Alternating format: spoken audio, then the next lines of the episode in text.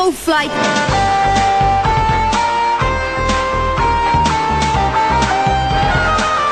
Ei, velhos e véias, eu sou o Caio Hansen e você está ouvindo o TV de Tubo, podcast sobre TV das antigas que faz parte da revista Jogo Velho. Aqui comigo vendo o Sábado Animado. Olá, aqui é a Sora. Eu sou o Ricardo Honda. E eu sou o Eide Tasaka, o velho. E hoje nós vamos falar de Fly, o pequeno guerreiro. Me dê sua força, Pe... Hora de morfar! Cruze, cruze, cruze. Thundercat!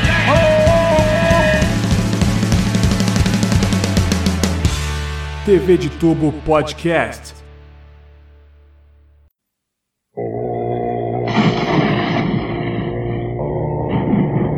Uma vez meu avô me contou que há muito tempo alguns espadachins conhecidos como heróis desafiaram o Rei Mal para protegerem as pessoas de suas mãos diabólicas. Os heróis juntaram suas forças e no final derrotaram o Rei Mal. Ao mesmo tempo, os monstros que eram odiados pelos humanos foram liberados do poder e da tirania do mal. Foram todos removidos para uma ilha e lá começaram a morar cuidando da ilha e não causando mais problemas para ninguém. E essa é a ilha Demlin, uma ilha solitária no Oceano do Sul, e eu sou o Fly, o único ser humano que vive aqui.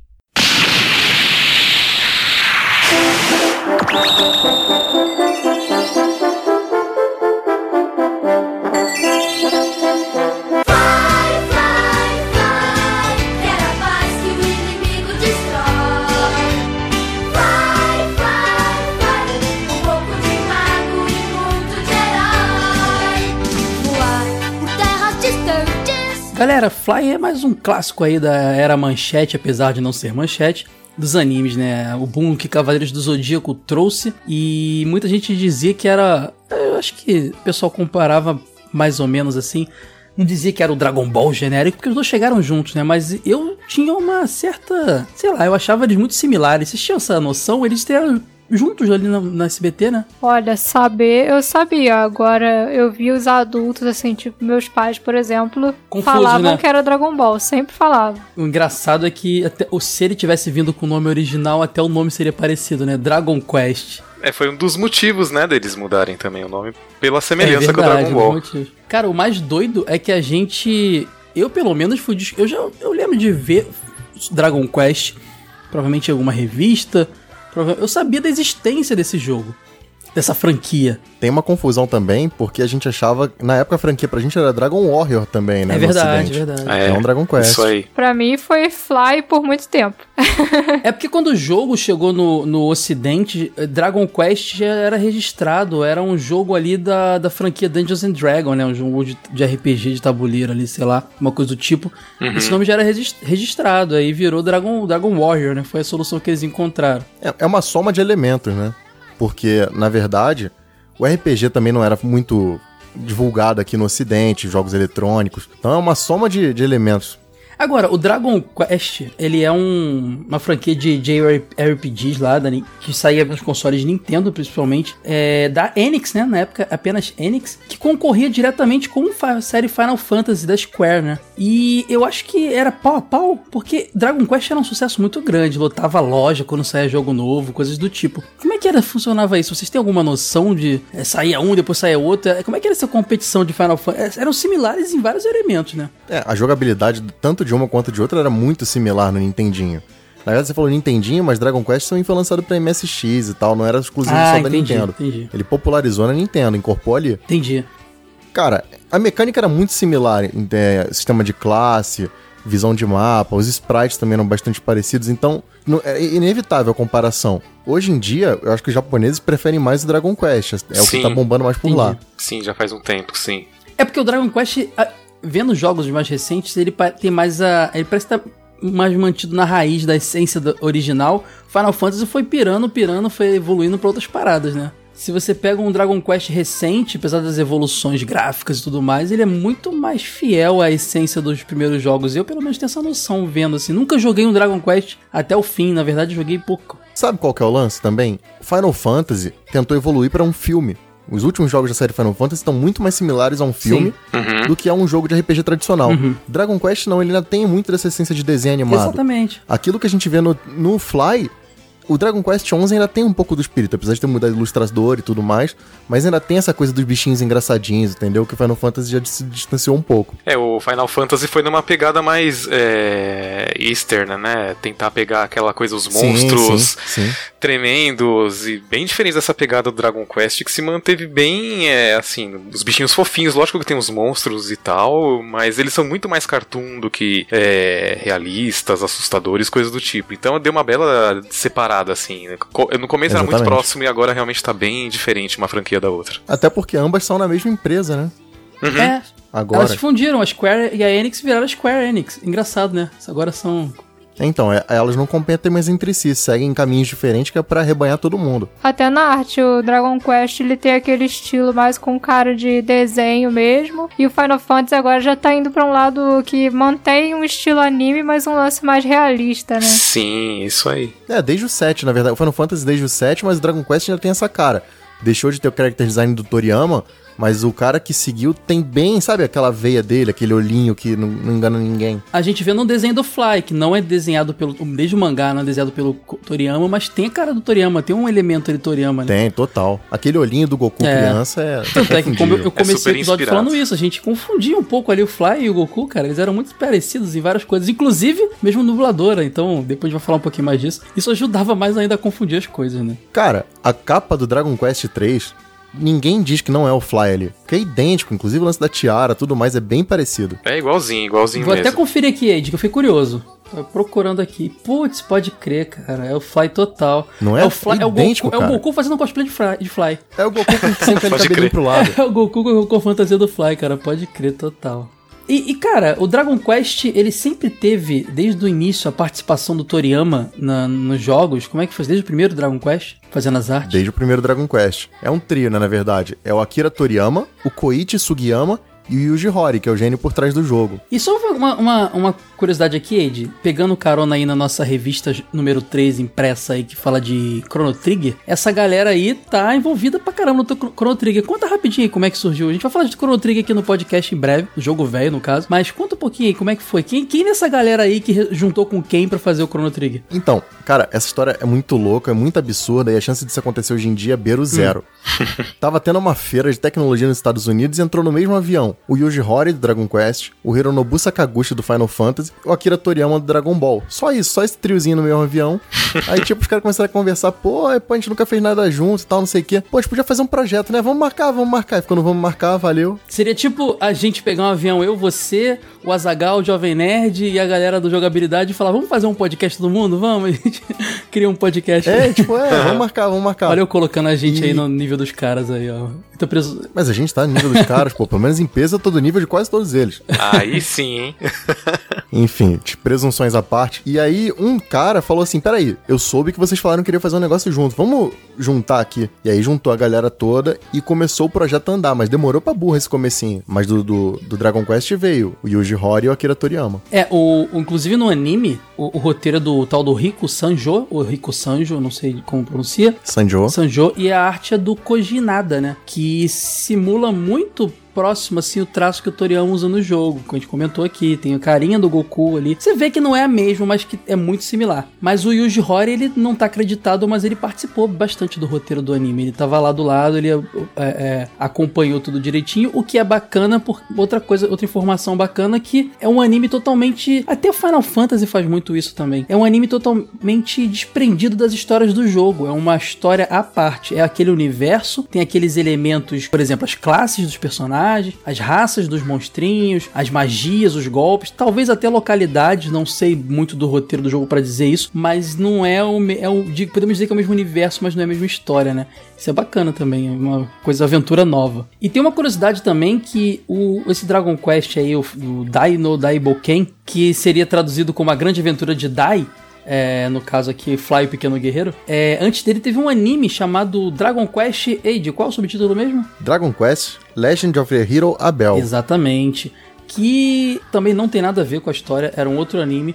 Esse sim, ilustrado, o anime ilustrado pelo Akira Toriyama, então é muito Dragon Ball assim o traço, é muito, muito, muito. E ele saiu em VHS no Brasil lá nos anos 90 também, com o título de Dragon Boy, veja você. Mas pouca gente lembra disso. E vale mencionar que não é o mesmo Dragon Ball. O dia que a gente fala de Dragon Ball aqui, vocês vão entender essa história. Mas antes do Akira Toriyama criar o um mangá de Dragon Ball, ele tinha um mangá chamado Dragon Boy, que acho que é até um one-shotzinho, não era um mangá longo e tal. Sim, o Toriyama tem vários one-shots assim Sim, antes chegou, Dragon Ball. A, a Conrad publicou essa série de one-shots dele. Eu acho que o Dragon Boy tava no meio. São muito bons. É. São muito bons, acho hein? que é, é Maru Saku, acho que se não me engano é o nome do, do compilado. Super bom, acho que tem três números. É, inclusive, exatamente, acho que é isso mesmo. Inclusive tem aquele joguinho do Tranks que, você, que a gente botou numa na revista Jogo tem, Velho. Google Ekman. É, exatamente, eu adoro esse jogo, que não é do Tranks, mas é um bonequinho que lembra muito o Tranks ali. Tá na edição número 1 um do jogo velho impresso. O Lucas fez um textinho lá, de, é, reunindo jogos de plataforma que você deve conhecer. Era isso, né, Reid? O título? Sim, exatamente. O velho recomenda. E é um, um one shotzinho dessa, dessa coleção também. Sou doido para encontrar, mas é mega esgotado e torcer para um dia Panini alguém por republicar esses one shot. Mas o Dragon Boy tá ali. Esse Dragon Boy não é o mesmo Dragon Boy que vê aqui. Esse Dragon Boy foi um, one shot que da onde o, o próprio é, é, Akira Toriyama tirou elementos de fazer Dragon Ball. E esse outro anime Dragon Quest que chegou aqui no Brasil também foi chamado de Dragon Boy, provavelmente porque acharam a galera do marketing lá da distribuidora falou: Ah, fica legal o Dragon Boy, vamos botar isso aí. Dragon Quest não tá com nada. E se liga, esse Dragon Boy, a trilha sonora dele é do Koichi Sugiyama é do mesmo cara do jogo. Então, quer dizer, levar a galera do jogo para tentar fazer o anime. Devia ter bombado já nessa primeira tentativa. E pelo que eu andei futucando aqui, é uma, parece ser uma história também paralela aos jogos, assim. É uma história Sim, nova. Sim, bem mais relacionada com o Reno. Exatamente. Então, Interessante. Quem lembrar de ver esse VHS aí nas antigas, aí nas locadoras, galera de São Paulo que frequentava a Liberdade, talvez, depois comenta aí, cara. Não passou por mim, não tem nem muitas informações de dublagem, coisas Pô, do mas, tipo. Mas se liga, isso é dúvida minha mesmo. Eu também não assisti essa série. Cara, mas eu acho que ela tem 40 e tantos episódios, não? Aqui rolava muito de sair anime. É, deve só se foi um compiladão, alguma coisa assim. É, eles lançavam, tipo, os primeiros episódios e não, e não continuava a série, sabe?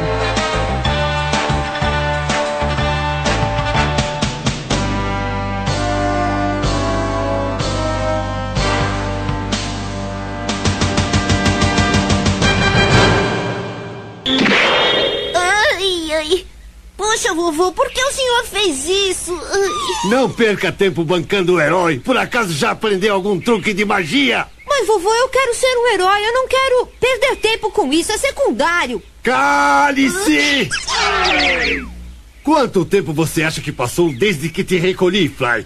Você será um mago para depois poder ajudar os heróis, mas tem que conhecer a magia. Sem isso não pode fazer nada. Tem que conhecer a magia. Hum.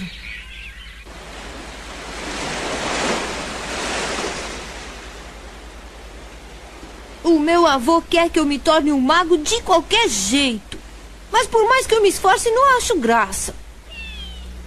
Além disso, eu acho que ser herói é muito mais legal do que ser mago. Mestre Fly, nosso futuro herói reverendo Blas.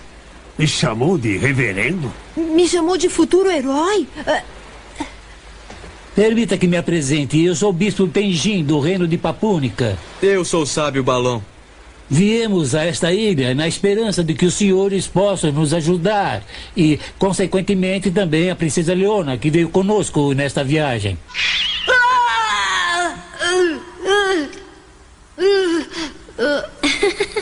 Eu quero dar isto para você. Já que não sabe usar a magia, é melhor ter uma boa arma tradicional da minha família, por isso é muito poderosa. Mas por algum motivo Tenjin não quer que eu a leve comigo. Ha ha ha. Eu até imagino por quê.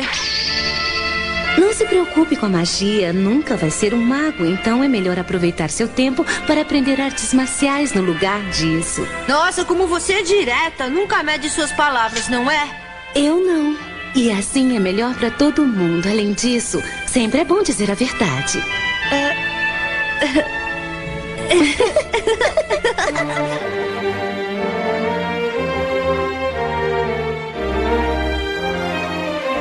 Então, é, vamos agora falar um pouquinho do, do Dragon Quest que a gente conheceu, do Fly Pequeno Guerreiro, comentando de cara a mudança do nome. Quando veio para o Ocidente, países latinos e europeus e tal, o nome Dai, D-A-I, que é o do, do protagonista, virou Fly, porque tinham medo de associação, pelo menos isso é o que dizem, né? Associação com a palavra die de morte, apesar de ser a, a, a escrita ser D-A-I virou Fly. Eu acho maravilhoso, adoro esse nome Fly. Que é mosca, né? Então, maravilhoso. ah, mas eu, eu, não me ligava nisso. A pronúncia é maravilhosa, eu acho muito bom. Mas fly é voar também, né? Eu, eu ia de pensar logo no inseto, cara. Pô, pensar um negócio mais, mais, mais poético, garoto vo Pô, voador. então, mas é poético. É die no Daiboken. Aí fly não, não, tem a riminha, não tem o fonemazinho bonitinho. Mas tudo bem, tô só implicando de sacanagem mesmo. Agora, você que tá ouvindo esse episódio já ouviu um trechinho no início, logo no, no, na introdução. Mas vamos tocar mais um pouquinho a abertura sensacional brasileira? Ouve aí.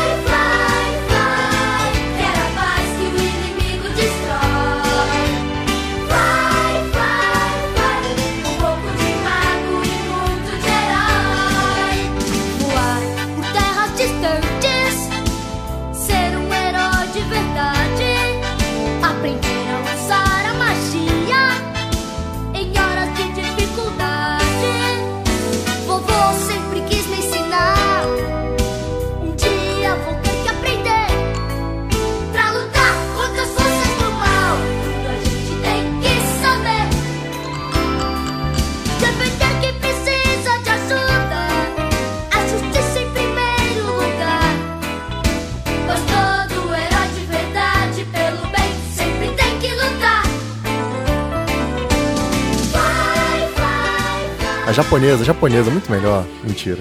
É muito triste, Eide, A japonesa tem um problema muito sério. É um anime de 91. O mangá, o mangá de 89. Cara, 91 deve ser a idade do cara que cantou aquela música, mano.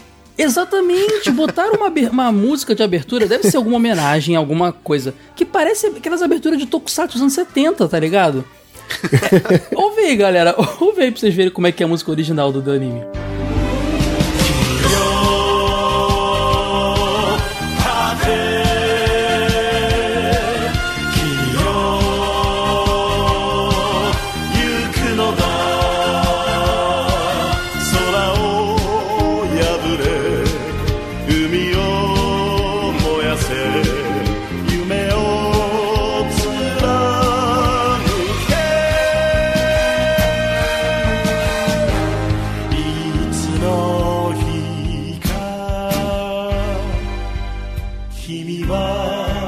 Muito triste.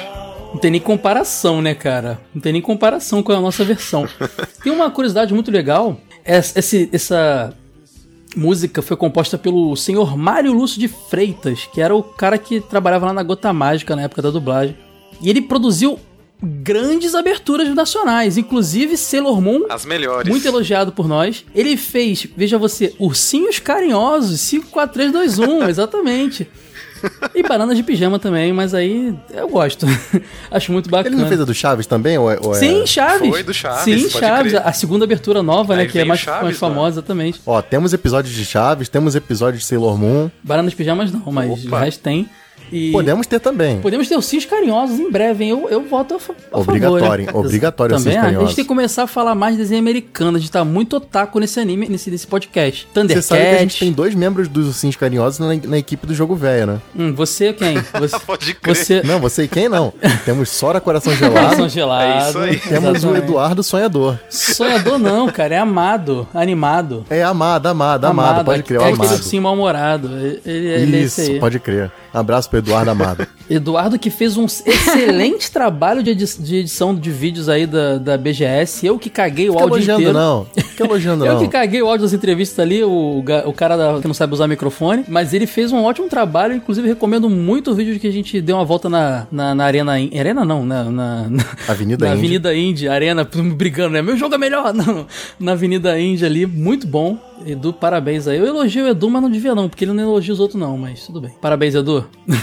Até postaram lá no nosso grupo, né, lá no Asilo Retro Gamer, o pessoal do jogo velho indo no Halloween. Aí o Caio era um rista lá e eu era o coração Ô, gelado. louco, pode crer, cara. Esqueci disso aí faz tempo já, é verdade. Acharam um cara fazendo cosplay de rista, achei sensacional. Aí fica a referência a rista que a só eu acho que, que é a Sora fez no episódio, não foi eu. E TV de tubo também. mas é isso, galera. E aí a animação de Fly tem uma curiosidade muito bacana também, como eu falei, ele é dublado na Gota Mágica. É, o Fly, ele, ele é dublado pela Noeli Santisteban. A gente vai comentando aqui as vozes no decorrer da, da do, do, podcast. A Noeli Santisteban é uma voz que quando você escuta Você vai ouvir no decorrer do episódio também trechinhos do anime, vocês vão ver. É muito marcante pra gente na época, mas não pra nova geração. Ela dublava muita coisa naquela época e de repente ela foi morar fora do Brasil, nos Estados Unidos. Hoje ela é ativista vegana e coisas do tipo. Ela se afastou da área de arte. Mas ó, ela dublou a Marine de Guerreiras Mágicas. Ela dublou o Goku pequeno na primeira dublagem de Dragon Ball, naquela exibida pela SBT. E dublou o Fly, cara. Dublou também a, a Tete de Sereia do, do, do, da saga Poseidon de Cavaleiros. Ela tem uma voz muito, muito muito marcante pra época, a gente ouve, putz, dá aquela nostalgia, principalmente pelo fato dela não estar mais nativa. Ela dublou também a Zoe City da Sailor Moon. Exatamente, é. Ela dublou no Sailor Moon Legal. também, é verdade. É, que era a vilã da primeira temporada, a gente falou do episódio de Sailor Moon aqui também. Aqui no post eu tô botando Isso. esses links aí que a gente tá falando de episódio. É verdade, bem lembrado, Sora. Então eu gosto de lembrar porque é, é, ela é bem. Ela, teve aquele prêmio de dublagem um tempo atrás nos eventos, eventos de anime que até tinha um troféu com o nome dela, de tão amada que ela era pelo público e tanta saudade que o pessoal tinha do, do trabalho dela. Deram esse prêmio, um dos troféus tinha o nome dela. E é legal mencionar aqui, o anime tem um elenco de dublagem sensacional, vamos mencionando aqui no decorrer da, da, da explicação dos personagens, mas essa merece um destaque principal, assim, muito bom. Várias vozes muito marcantes. Uh, algumas, uh, posso estar errado, mas algumas para mim foi a primeira vez que eu ouvi dublando anime. E depois eu se repetiam em vários outros animes. E nossa, Pô, essa a voz, voz do seu barriga, maluco. Não tem como não confundir, mano. Pode é. crer. No Blast. Verdade, cara. Cara, e a Gota Mágica fazendo um bom trabalho. A Gota Mágica que teve problemas ali com, com Cavaleiros do Zodíaco, por exemplo, a gente conhece, né? Até porque foi o primeiro projetinho de anime que ela pegou ali, é, troca de nomes, e pegou também a dublagem vinda da, do, da Espanha, se não me engano. Mas no Fly é quase impecável, assim. Pronúncias diferentes, talvez, assim, mas muito, muito bem feito, vozes muito bem selecionadas. Eu gosto muito do trabalho. Desculpa. Como é que tudo começa ali do, do garotinho, quase um, um, um, garotinho perdido na. Ele, ele é meio Mogli, né? Mogli dos monstros, né? Meio Mogli, meio Goku, um garoto perdido, órfão, abraçado por desconhecidos que tratam ele como filho, na verdade o Blas, né, que era um dos Exatamente. monstros. É o vovô, né? O famoso vovô, com a voz como o Wade relembrou aí do Seu Barriga, vovô. já faleceu o dublador do Seu Barriga, infelizmente. Ele vive numa ilha, Ilha Dermelin, que é uma ilha onde tem onde vivem monstros, mas vivem monstros pacíficos que já foram monstros demoníacos, mas hoje são pacíficos. E ele vive ali, convive, ele é o único ser humano naquela ilha. Ele tem por volta, de, por volta de 12 anos, mais ou menos. Ele é o único ser humano e ele convive com todos os monstros. Engraçado é que ele subia e os monstros atendem. É muito legal o início do anime isso, né? Essa, esse lance que ele tem. Sim. Ele quer chegar em algum lugar longe, ele subia, vem um monstro do mar, ele sobe em cima, ele quer. Tudo que ele quer, ele, ele os monstros atendem ele, né? Ou seja, tinha um celular chamando Uber ali, é tipo isso. Tipo isso. Inclusive, ele tem um, um, mentor, né? Que é o famoso vovô, que ele chama, que é Blas o nome dele, né? Vovô Isso. Blas, que é um monstrinho também, mas é um, um monstrinho mago. E quer porque quer treinar ele para ser um mago. Só que ele não leva jeito nenhum para isso, é muito desastrado. Ele, ele, o negócio dele é porrada. O moleque, sabe que é moleque que gosta de brincar de briguinha? O negócio dele, ele tem uma, uma espadinha de madeira, ele gosta de cair na porrada com os outros e não, não consegue fazer magia nenhuma. Então, um pouco de mago e muito de herói, né? Um pouco de mago e muito. Caraca, aí, cara, é isso que eu falo. O maluco que fez essa, é, é, é, essa música, vou até voltar pra ver o nome dele. O cara o senhor... assistiu, o cara assistiu. Assistiu. O senhor Mário Lúcio de Freitas maratonou a série. Parabéns, aplausos. tá certo. Aplausos pro senhor Mário, muito obrigado por ter tido esse, esse, cuidado, porque os guardiões do universo vão, não sei o que lá, o mal é meio complicado, né? Se bem que ele, ele também tá na. na, na ele foi é, o escritor dos guardiões do foi, universo. É, verdade. É verdade. Senhor Mário. Onde vencer o mal. Onde vencer então, o mal, é. Isso aí. Quem Senhor fala Mário. É, mas aí mas o problema não é culpa não é do Sr. Mário, não. A culpa é da, da, da musiquinha mesmo, do arranjo que veio lá da, da Espanha, bem marchinha zoada, né? Coitado. Pô, mas a música é maneira, pô, eu gosto também. É maneira porque a gente tem essa nostalgia. Pô, eu sou louco por Cavaleiros, eu vou falar mal? Não vou. Mas, cara, imagina, acho que acho que depois que a gente ah, não, vê não, a já, Pegasus Quando é ruim, a gente detona, pira, né? mano. Quando é ruim, a gente detona. é verdade, é verdade. E aí, cara, uma coisa engraçada é que o mangá, ele tem... 350 capítulos e 37 volumes. É, 37 volumes encadernados, né? Que são os tankobons que a gente fala, tankobons que a gente fala aí, que é quando pega aqueles capítulozinhos que saem, ele sai na Shonen Jump, foi um sucesso na Shonen uhum. Jump da Shueisha, da editora Shueisha, e a gente sabe que quando eles pegam lá um, um compilado de, de, capítulos, eles encadernam, então são 37 volumes. O anime só tem 46 episódios. Ele teve. Ele foi ter, encerrado, sem conclusão. Eles fazem um finalzinho bem sem vergonha ali que não explica nada. Muitos dizem que era problema da Shueisha com a, a Toei Animation lá, que era produtora, uhum. produtora do anime, e com a Enix. Outros dizem que era baixa audiência, o que não convence muitos fãs, porque o mangá vendia igual água. Sim. É estranho o anime. E o anime é bom, eu acho muito, muito bem feito o anime. Então é muito estranho essa. Ba... E, e, pelo. Eu não sei, Ronda, você que lê o mangá. Esse primeiro momento é bem fiel ao anime? É, é muito igual. O anime e o mangá tomam um rumo, mas assim, ele é super fiel o anime ao mangá. Até onde finaliza, ele é bem fiel. O último episódio do anime é bem diferente do mangá. É, que tiveram mas... que fazer um encerramento brusco ali do, do negócio, né? Brusco, abrupto, super ruim. Uhum. Muito triste acabar desse jeito. Pois Cara, é. E é justamente na parte que o mangá engrena mesmo, que é quando começam as sagas mais porradeiras do negócio. Todo mundo Exatamente. comenta aí, todo mundo que lê o mangá fala isso, cara. É, tanto é que o uhum. final, a gente vai chegar lá para falar já já, ele é bem maneiro, né? Depois de uma luta bem maneira, depois de revelações uhum. bem legais, é bem, bem, bem baixo astral isso. O final do mangá? Do anime. Tá, tá, porque o do mangá é depois de 350 milhões de lutas bem maneiras, que, cara... Pois é, pois é. O negócio fica frenético.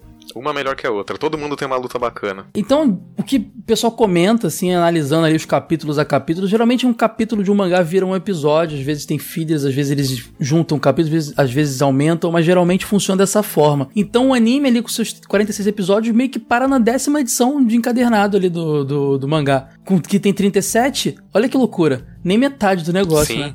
Então faltava coisa pra caramba mesmo pra acontecer. E outra coisa, esse mangá, quando foi, come, começou a ser publicado na, na Shonen Jump, ele começou como one shot. Acho que o pessoal tava testando ali, vendo se funcionava. Então você percebe bem, e como o anime é bem fiel ao mangá, que os dois primeiros episódios eles são bem fechadinhos, assim. São duas aventurazinhas que pô, funcionam muito bem sozinhos, não, tem, não, não precisa expandir. Depois você nota é, uma expansão do negócio ali, principalmente no episódio Avan, o tutor dos heróis, que é o quarto episódio, é exatamente o momento que engrena ali mesmo com uma uhum. série. Você percebe que é uma. engrena com uma série é, é, contínua, né? Sem, sem ser episódio fechadinho. Então é, é, bem interessante isso, reflete bem no anime. Essa coisa do, do mangá de ele ter um one shot, na verdade, isso é bastante padrão do, do, das grandes revistas do Japão. Quase sempre, quando o autor ele tem alguma credibilidade e eles querem testar uma obra nova, eles sempre publicam como um one shot. Ah, sobrou um espacinho, bota um one shot aí.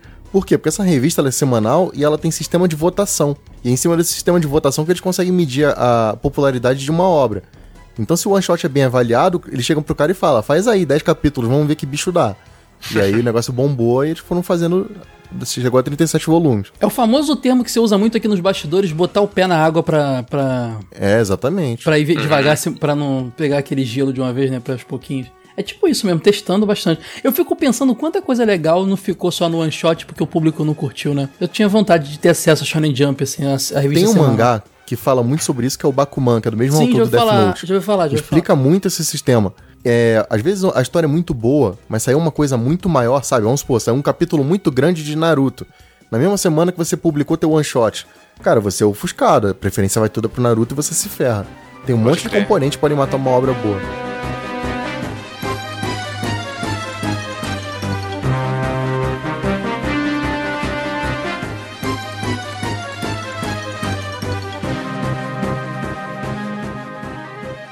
Meus queridos Fly e Pop, mais dia menos dia, vocês terão que derrotar o Rei dos Infernos. Esqueci que você era o herói, Avan. Ah, não! Isso vai custar a vida dele. Não estou gostando disso, Avan. Deixa eu lutar com você. Deixa eu ajudar, por favor. Hudler, você não me disse que também possui sentimentos nobres? Pode me dar mais uma chance?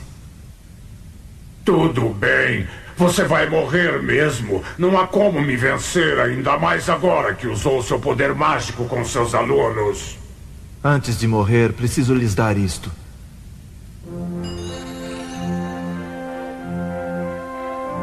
Ah, é um. É um colar. Não, um diploma que a Van dá a seus alunos. Um diploma? Fly. Você é um garoto realmente muito talentoso.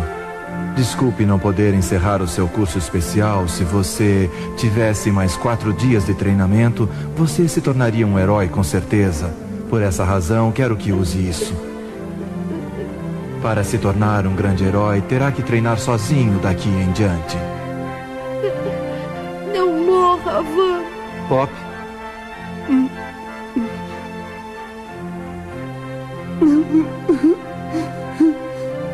Avan, eu não posso aceitar. Eu não quero o seu diploma. Eu só quero que você continue vivo. Ainda temos muito que aprender com você. Eu juro que daqui pra frente treinarei com mais afinco. Eu quero continuar aprendendo com você. Por favor, pare com isso. Juro que continuarei a treinar pra valer.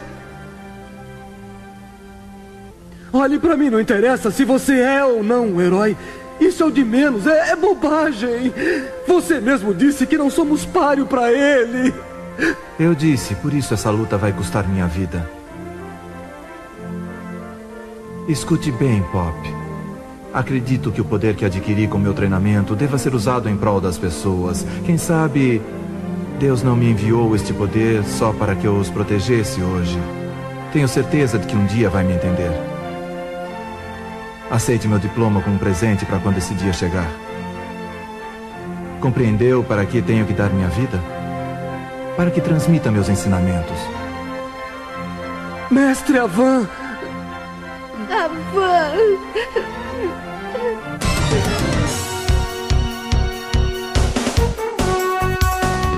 Sabe o que, que, eu, que eu não fiz? É, a, gente, a gente meio que pulou aqui uma tradição. É bom pra não ficar rotina. Mas eu não perguntei para vocês as lembranças mais antigas, cara, com, com esse desenho. Acho que todo mundo deve ter mais ou menos a mesma lembrança, né?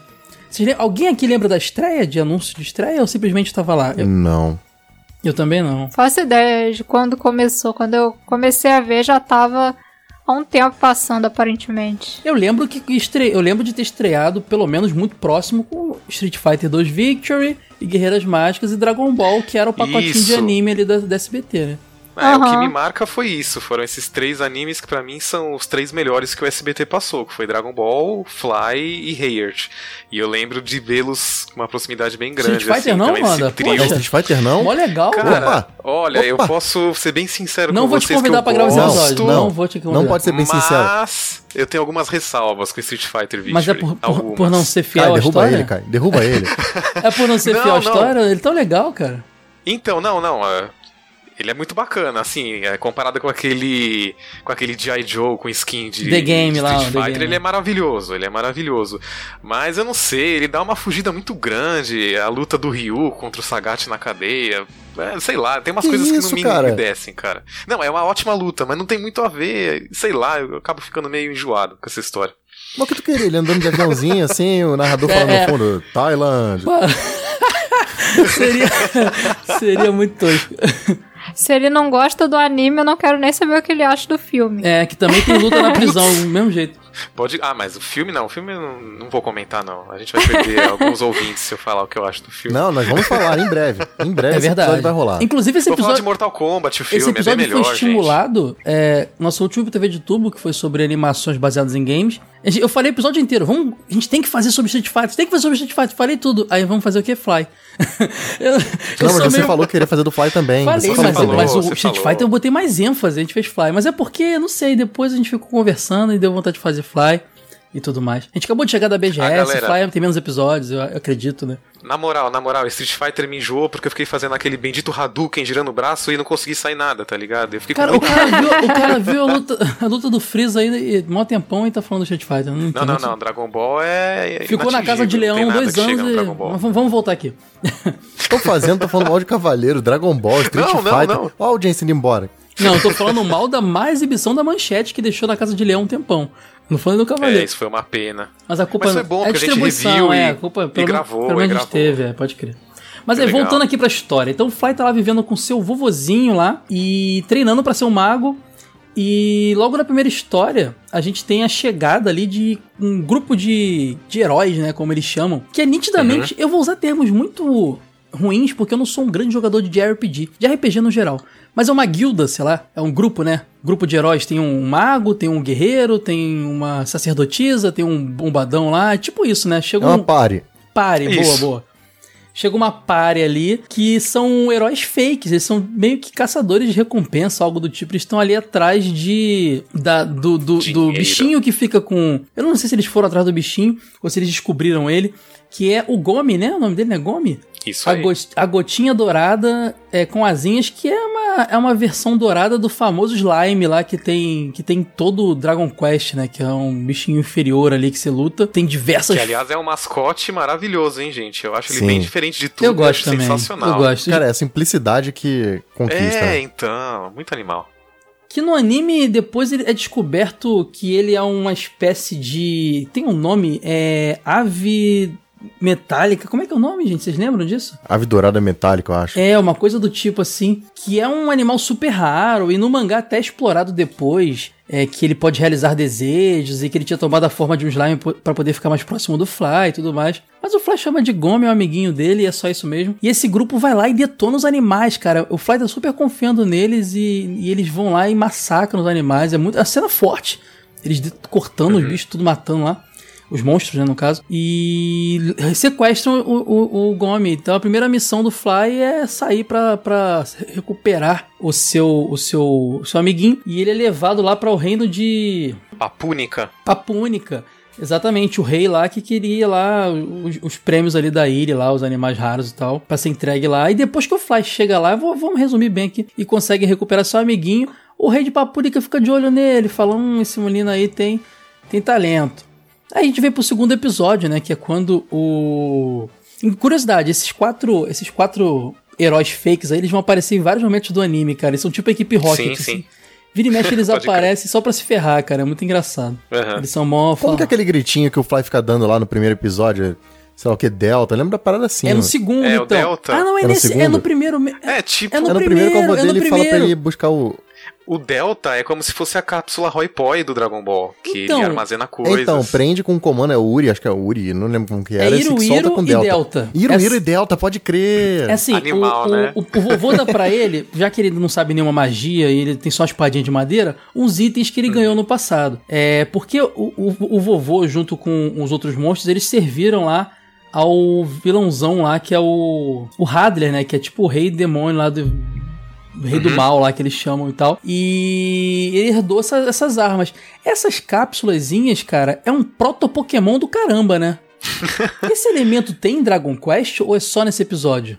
Eu já tinha lido alguma coisa do tipo. Tem, tem essas cápsulas em Então, Dragon Pegar monstrinho em Dragon tem Quest um- tem essa parada de pegar Cara, monstrinho? tem pegar monstrinho, mas não com cápsula nenhuma. Tem o Dragon Warrior Monster, que é um puta spin-off do jogo. Sim, sim, super bem legal. famoso, maravilhoso. Que você Do pode Boy, fundir hein? monstros, inclusive, no Game Boy. Acho que saiu pra DS Animal. também. Joguei demais. Muito, muito bom. Mas não tem nada de capsulazinhas que você luta contra ele.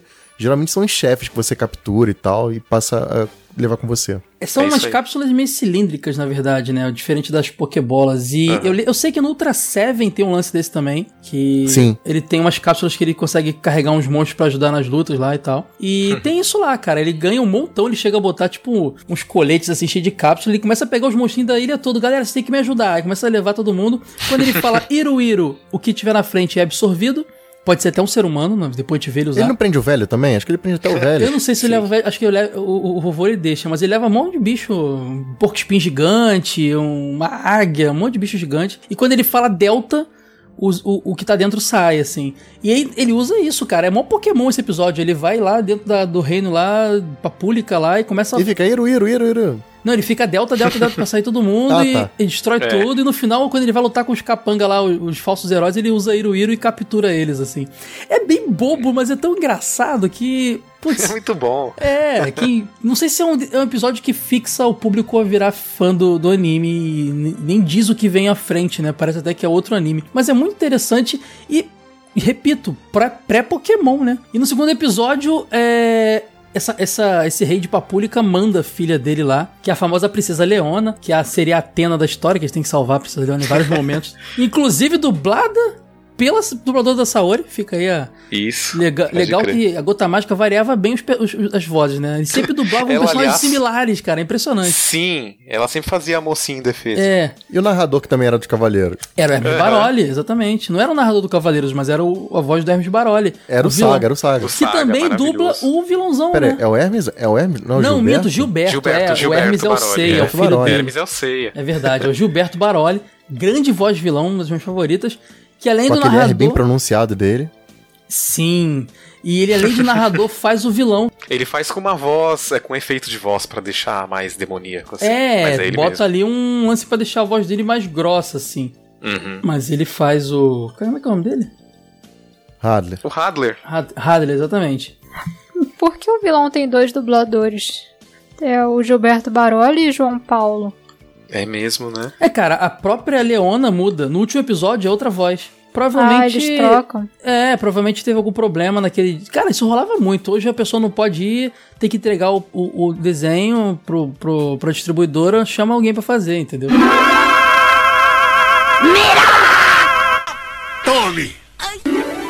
Ela vem e tudo mais, só que o que acontece? Os, os caras que vieram trazer ela, eles querem matar ela, cara. Então, pra dar um golpe lá no rei e tudo mais, eles vêm com uma máquina gigante, que era também do Hadler do passado, lá, uma máquina de guerra, que é muito a cara de robô do Toriyama. e muito a cara de, ro de robô de, de Chrono Trigger, essas coisas assim, cara. Muita cara de robô de Mas você sabe que essa máquina aí é um inimigo comum do Dragon Quest Ah, também. também é? aclamado. É o que a gente falou, né? Tem muito elemento, né? De classe, de magia e de personagem, né? Bem reaproveitado. Não sabia Sim. disso. Eu jogando, eu tô jogando atualmente Dragon Quest 8 e lá e tem um dos objetivos lá, uma, uma side quest que eu tenho que fotografar um robô que é muito aclamado pelos fãs. Essa é a descrição da minha side quest. E é exatamente esse robô que aparece. Ele é bem bacaninha. Dragon Quest VIII, que por sinal tem um personagem que é- lembra bastante o Avan, né? Sim, totalmente, cara. Totalmente. A Leona dá pro Fly a famosa faquinha dele, que é, pra mim era uma espadinha, mas ele chama de faca, que é bem maneirinha, né? Ele vai evoluindo um pouco em armamento pra, pra frente, mas é basicamente assim. Evolui muito. Ele usa mais Evolui a muito. horrores. É, mas É. no anime ele usa mais tempo a faquinha, né? Porque o anime não vai muito longe. O, o mangá é que Sim, explora sim. mais isso. Faquinha bem maneira, toda com desenhadinha, com a bordinha douradinha, achei ela bem bonitinha. E quando ele vai Deve ser enfrentar. uma short sword, né? Ah, é. Tipo provavelmente, vocês manjam mais do que eu. Provavelmente deve existir no universo também. É, é bem uma arma de, de, de personagem iniciante, né? Sim, sim, total rookie. Se você Todos reparar, eles, inclusive, verdade, né? os, os personagens que a gente vai mencionar, os personagens principais, até o final do anime e do mangá, então nem se fala, eles vão evoluindo em roupa e armamento pra caramba, né? No Muito, final, o Fly tá com a roupa cara. muito irada, cara. Eu acho muito maneiro aquela roupa de Cavaleiro Zodíaco que ele tá usando no final. e pra vencer, aí que é- começa a botar os mistérios na parada, porque pra vencer o robozão, ele incorpora a magia lá, que é da marca do dragão. Aparece uma marca que lembra um rosto de dragão na testa dele, ele fica overpower, dá uns magia de fogo com a, com a faquinha e destrói o robô. E o vovô fica lá, meu Deus, o que é isso aí? Mulher que não sabia fazer nenhuma magiazinha boba fez essa parada aí, fica todo confuso lá. E a gente já sabe que o Fly tem alguma história envolvendo ele aí, que não tá, não tá muito bem explicada, né? Ele é o famoso escolhido, né? Sem- é Sim. jornada do herói, né? Total, É. total, né? Sempre, né? Eu acho demais aquela marca do dragão e quando ele incorpora ela, aparece na testa e dá aquela magia com a espada, eu acho irado. Ele dá uma magia com um soco também, né? Ele dá um, tipo um... Dá um soco, sai um raiozinho, assim, um Kamehamehazinho, eu acho muito irado. É, aquela marca que aparece do dragão é, faz com que ele externe a aura do dragão, que é um poder muito específico. Mais pra frente acho que a gente vai falar até melhor disso. Uhum. Então ele pode dar, descer a porrada com essa aura do dragão ou envolver o armamento que ele tá usando com a aura do dragão também. É muito legal, muito bacana. Pois é, e aí depois disso aí, a gente tem um terceiro episódio ali, que é quando chega na, na, na ilha o Avan, né? Um grande herói que tem um cabelo meio juiz. Antiquado, né? É, meio doidão, é né? tipo juiz de filme antigo, sabe? Com os bob da, da Dona É. Florinda assim embaixo, sei lá. Bem Ah, europeuzão, de filme né? não, de verdade, aquilo existiu, pô. Existiu. É, não, eu digo filme porque a gente Bem tem mais europeu. contato hoje vendo filme, né? meio vitoriano e tal. É, é isso aí mesmo. Tipo, é muito engraçado o visual dele, sempre de óculos, uma cara de, de Mr. Nice Guy, né? E Uhum. ele é um grande herói, né? Lendário. Ele chega com o Pop, que é um feiticeiro, mago, não sei o termo certo a se usar, mas que é pupilo dele, que tem umas magiazinhas meio de fogo ali e tal. Ele é bem, bem, ainda bem em treinamento ainda. Posso fazer uma curiosidade rápida? Claro. Em Portugal. Ah, porra, não. meu Deus do céu. Sabia. Sério, sério, sério. Em Portugal, a van chama Ivan. Acho, acho interessante, Ivan. Nome do meu vizinho aqui. Eu acho muito zoado, cara. Por que tu, tu acha zoado? É, Ivan, qual o problema com o Ivan? Os Ivãs vão parar de ouvir a gente, É, quem cara. tá implicando de Ivan? Putz, é Ivan, verdade. não Quem tá deixa chamado eu Ivan ouvir. comprou a revista. Continua com a gente, É. Ivan. Vamos ver se tem algum apoiador aí no, no Apoia chamado Ivan, cara. Tem que mandar uma mensagem pro cara. Ainda não gente- tem, mas se tiver, Ivan, se você tá me ouvindo, apoia a gente lá, pô. Tem que É mandar aí. uma caixa de bombom pra ele pedir desculpa pelo Honda sendo preconceituoso. Brincadeira, gente. E aí o Avan chega lá e treina o Fly, né? Ele fala que a própria, a própria princesa, que eu esqueci o nome de novo, tô muito ruim de memória. The King of Fighters, cara, The King of Fighters. Leona, própria princesa Leona. Aê. Obrigado, Wade. Caraca, o Wade é foda mesmo, né? Ele sabe como fazer eu lembrar. A própria princesa Leona manda pra, pede pra ele treinar ela, o Fly e tal, e que ela vê o potencial dele, né? E ele tá, treina o Fly, ele chega a ensinar dois golpes pro Fly: o corte da terra e o corte das ondas, e o corte do céu, Legal. que ele só aprende depois, porque é um golpe fodão lá do, do Avan lá e tal. Mas ele só aprende depois, ele não consegue aprender no treinamento. E percebe que ele é mais guerreiro, né? Do que mago, né? O negócio dele é porradaria, a espada, cortar os outros mesmo. E o Avan direciona ele pra isso. E aí, cara, o Hadler aparece lá. O que acontece? O Hadler, como a gente comentou, foi lá um vilãozão bombadão do passado que deixava os, os monstros do mundo lá tudo mal, malvados e o Avan venceu ele no passado e matou ele.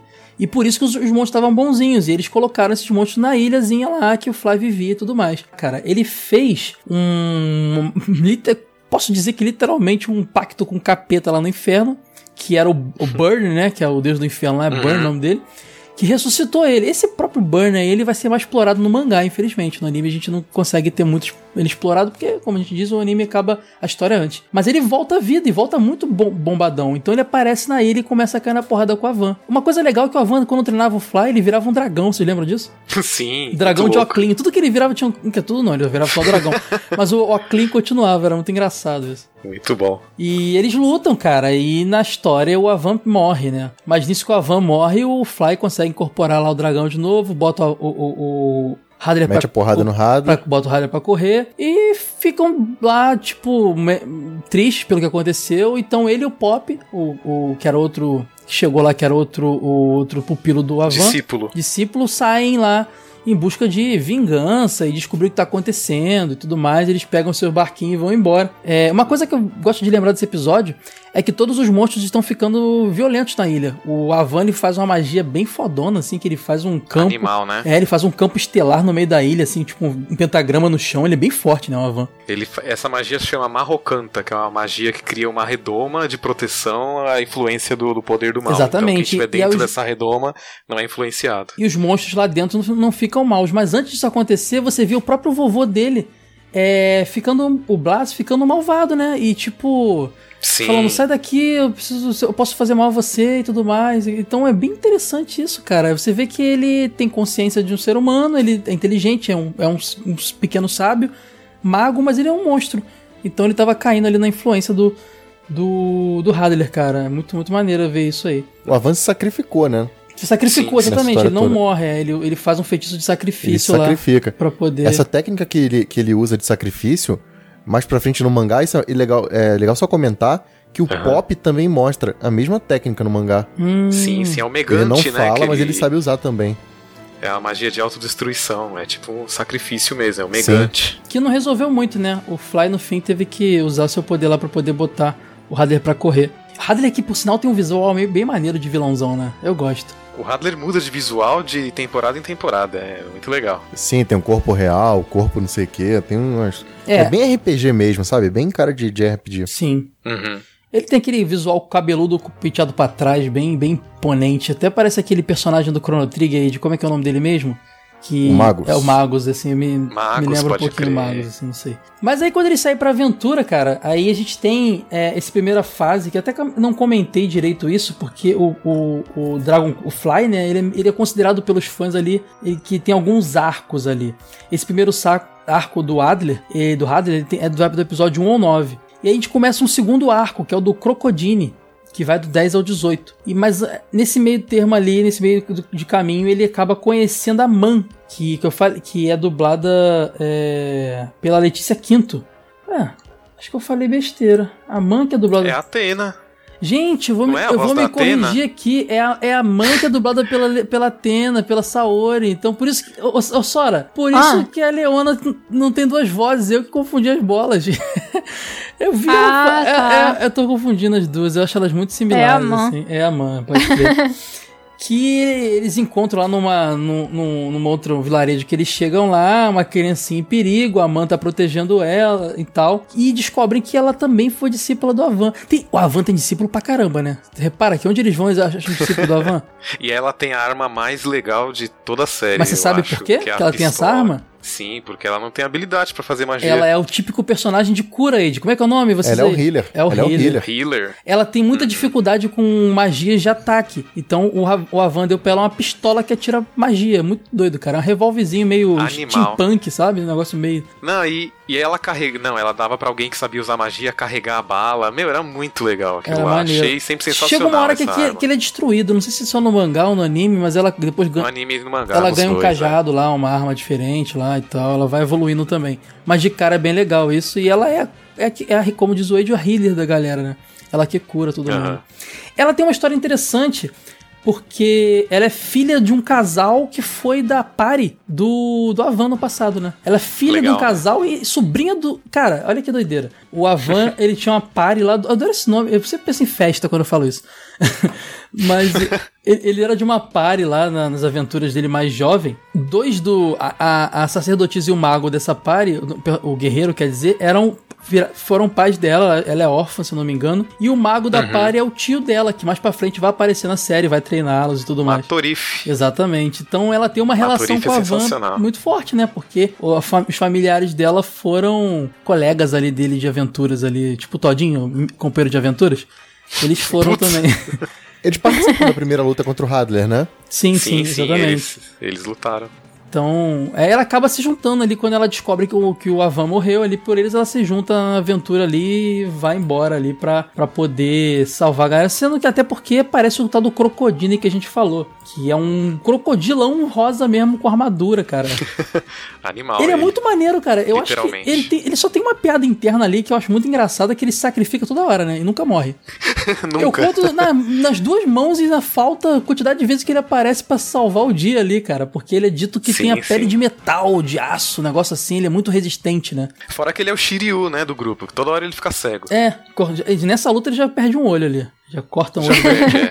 Fica com, com, com um xizinho. Ah, o Fly tem uma marquinha no rosto, né? Um xizinho com tipo Samurai X, só que menorzinho. Que eu nunca. Que eu não me lembro de explicação nenhuma sobre ah, esse não, X. O moleque tava brincando de correr e arranhou, cara. Pô, tem que ter, tem que ter uma história maneira para toda cicatriz? Não tem. Tinha que ter a pô, história do cor... Samurai X, que se é cortou uma espadinha de madeira, pô. Só isso mesmo. Eu sei que eles, eles lutam com o Crocodile e o Crocodile no final perde. Eles, em teoria, matam o Crocodile, né? É... Mais pra frente a gente vai saber o que, que acontece de verdade e o tal do Rei Lomos lá recompensa eles. E esse é que a gente fala, sempre nessas, nessas aventuras eles saem, saem com o visual melhorado, alguma armadura, alguma arma e tudo mais, né? É, a gente acaba descobrindo que o Crocodile, Crocodile é o rei das feras, é o primeiro chefe da divisão do exército do mal. E que o, que o Hadler tem um generais, né? Que comanda seus exércitos. Ele uhum. tem vários exércitos. Como é que são os capangas do Crocodile? Não lembro. São todas as feras que tem. Ah, a... Rei das Feras, nos, é verdade, óbvio. reinos. Com esse ele é o Rei das Feras. Com então esse todos título, os monstros ele Só chama. podia ser, né? Rei das Feras, como é que é o exército deles? Ah, são robôs. São não, é? não pode, né? tem, que ser, tem que ser feras e tal. Eu adorava ele, achava ele maneiro. A luta foi muito maneira, né? Inclusive, o Pop tem uma, um destaque nessa luta muito grande, né? Ele quase. É. Ele, ele luta forte ali com. com ele, o Pop no início ele é um personagem meio é, canastrão, meio desa, desajeitado, brigão. Ele parece até o Edu lá do jogo velho, briga com todo mundo, o Pop. Putz. E o, e o Pop sempre esbarra nos seios da, da Man, cara. É impressionante. E, mas você percebe que não é com intenção ruim, não. É sempre sem querer. Ele toma um tapão dela, assim. Típica piada é meio de anime. É clichê né? de anime essa piada. Exatamente. É o fanservice tradicional. Típica né? piada. Só que eles têm um, um, lance, né? Eles meio que se gostam e se odeiam. Você percebe até no decorrer da, da, história que eles têm um relacionamento, pode até ser uma grande amizade, mas tem uma coisa muito forte entre os dois que nasce, né? E o Pop luta ali com, com o Crocodile e é exatamente o sacrifício do, do Pop, né, de quase morrer na luta ali e tal, que faz o Crocodile mudar. Ele começa a ver os seres humanos com outros olhos. A gente vai ver isso mais pra frente, né?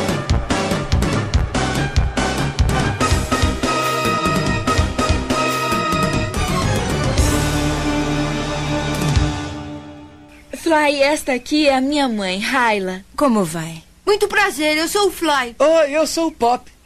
Você não foi apresentado? Hum? Poxa, como você é mal criada! Mamãe, veja só que coincidência. Eles também são discípulos do mestre Avan. Oh, mestre Avan? A senhora também teve a honra de conhecer o mestre Avan? Uhum.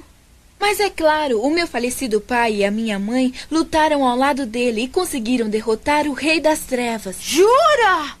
Isso faz já mais ou menos uns 15 anos. Ele visitou a nossa aldeia depois de derrotarmos o Rei das Trevas e após retornou ao mundo. Mais tarde, ele foi mestre da Man. Isso há quatro ou cinco anos. É, mas isso foi há muito tempo. Hum? Já que estamos falando nisso, como vai o mestre Avan? Ah, bom, ele. Uh... Ele vai uh... bem. Mas Fly? Ele vai muito bem. Ah, que bom. Fico feliz em saber disso. ah, eu tive uma ideia. Por que, que vocês não passam alguns dias aqui? Bom, é que.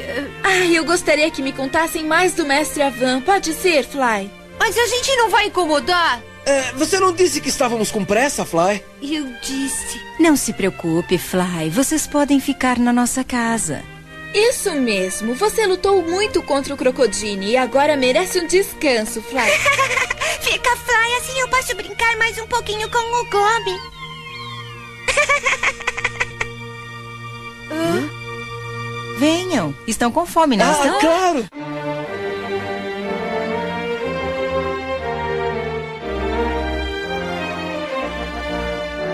Depois, episódio 19 ao 26, vem a saga do. mini saga do Genki, cara. Do Genki, que é muito maneira, é um personagem muito legal. É o personagem que eu mais gosto da série inteira, cara. É o Riei barra Ikki da história. É o Vegeta. Vegeta, é o Vegeta, Riei, é, Ikki. É, é, aquele personagem, vocês sabem como é que é, né? Que ele também é um, é um general ali da do Hadler, né? Ele controla os mortos-vivos, né? As caveiras lá e tudo mais. É, que ele dos herda... imortais, é o batalhão dos imortais. Que ele herda do pai, né? Porque ele foi uma criança adotada por um morto-vivo. Olha que doideira. Essa é a história mais maluca. Mais maluca, tem. exatamente. ele, ele foi discípulo do, do Avan também. Ele não sabe fazer magia nenhuma, ele é totalmente guerreiro e tudo mais, então. E ele tem uma, um ódio pelo Avan, porque ele acredita, foi dito para ele que o Avan matou o pai dele lá, o, a caveirona. Não, mas o Avan. O Avan matou mesmo o pai dele, cara. Não, foi o Hadler, ele descobre depois, não? Foi o Hadler, foi, eu não lembro cara, disso não, é, não, não, não, foi o Avan não, é o mal entendido. É, Caraca. exatamente, é por isso que depois ele, ele vira o, o, o Vegeta da história, meio que se une a galera, porque ele descobre a tempo, assim. Uhum.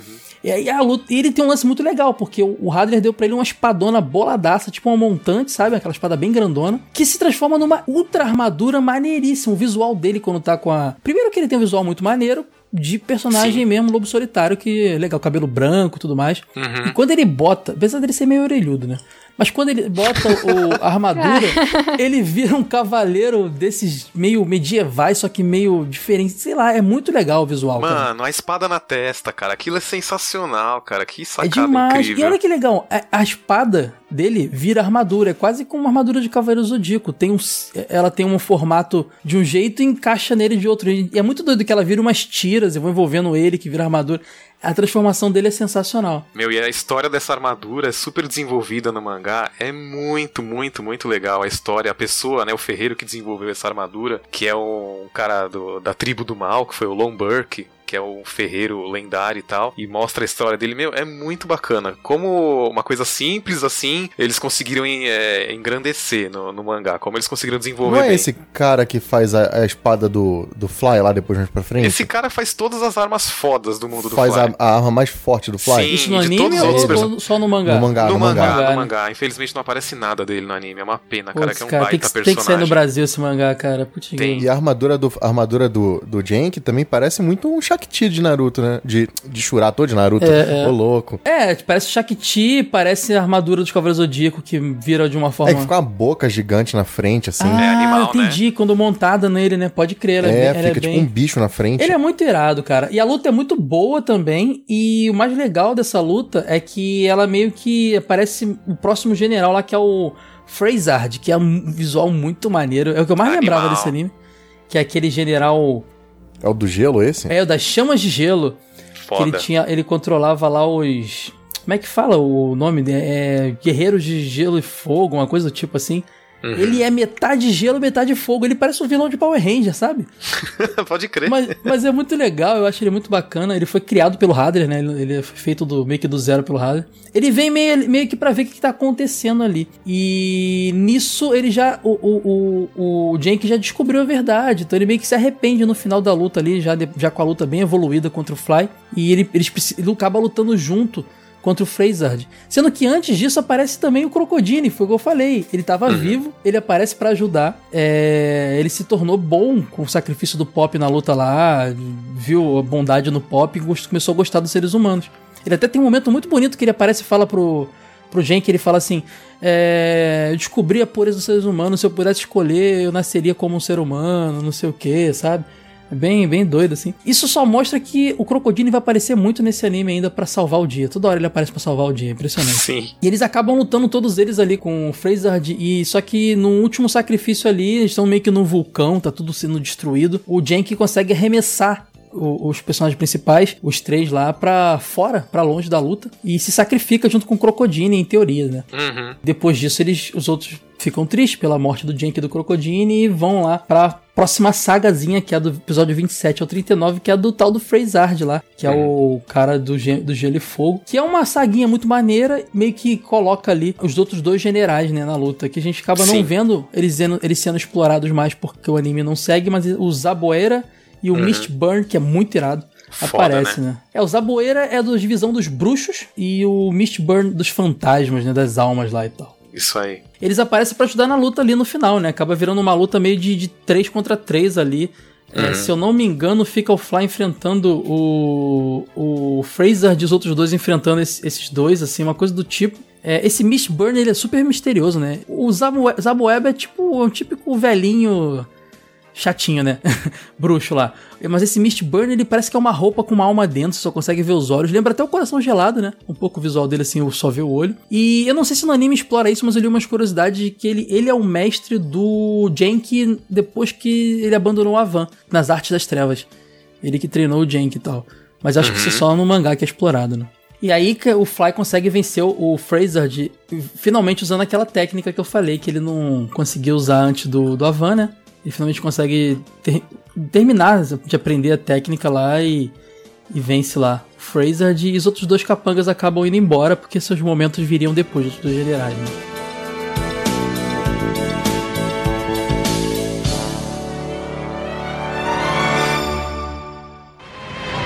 Ah, Crocodile, você tinha razão. Agora entendo o que queria dizer para mim.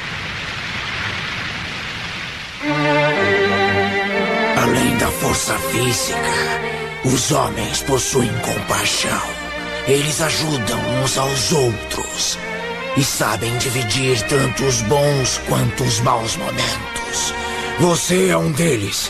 Deve saber o quanto é maravilhoso ser capaz de sentir o amor por seu semelhante.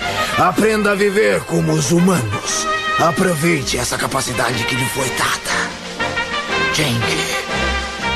Jenke. Ser humano é maravilhoso. Se eu pudesse escolher, gostaria de ter nascido um ser humano. Talvez um dia nós voltemos a nos ver. No mundo dos mortos eu lhe peço desculpas, mas por hora eu vou lhe pedir outra coisa. Empreste-me o seu poder, a sua força de Hércules, para que eu possa salvá-los. Eu quero salvá-los!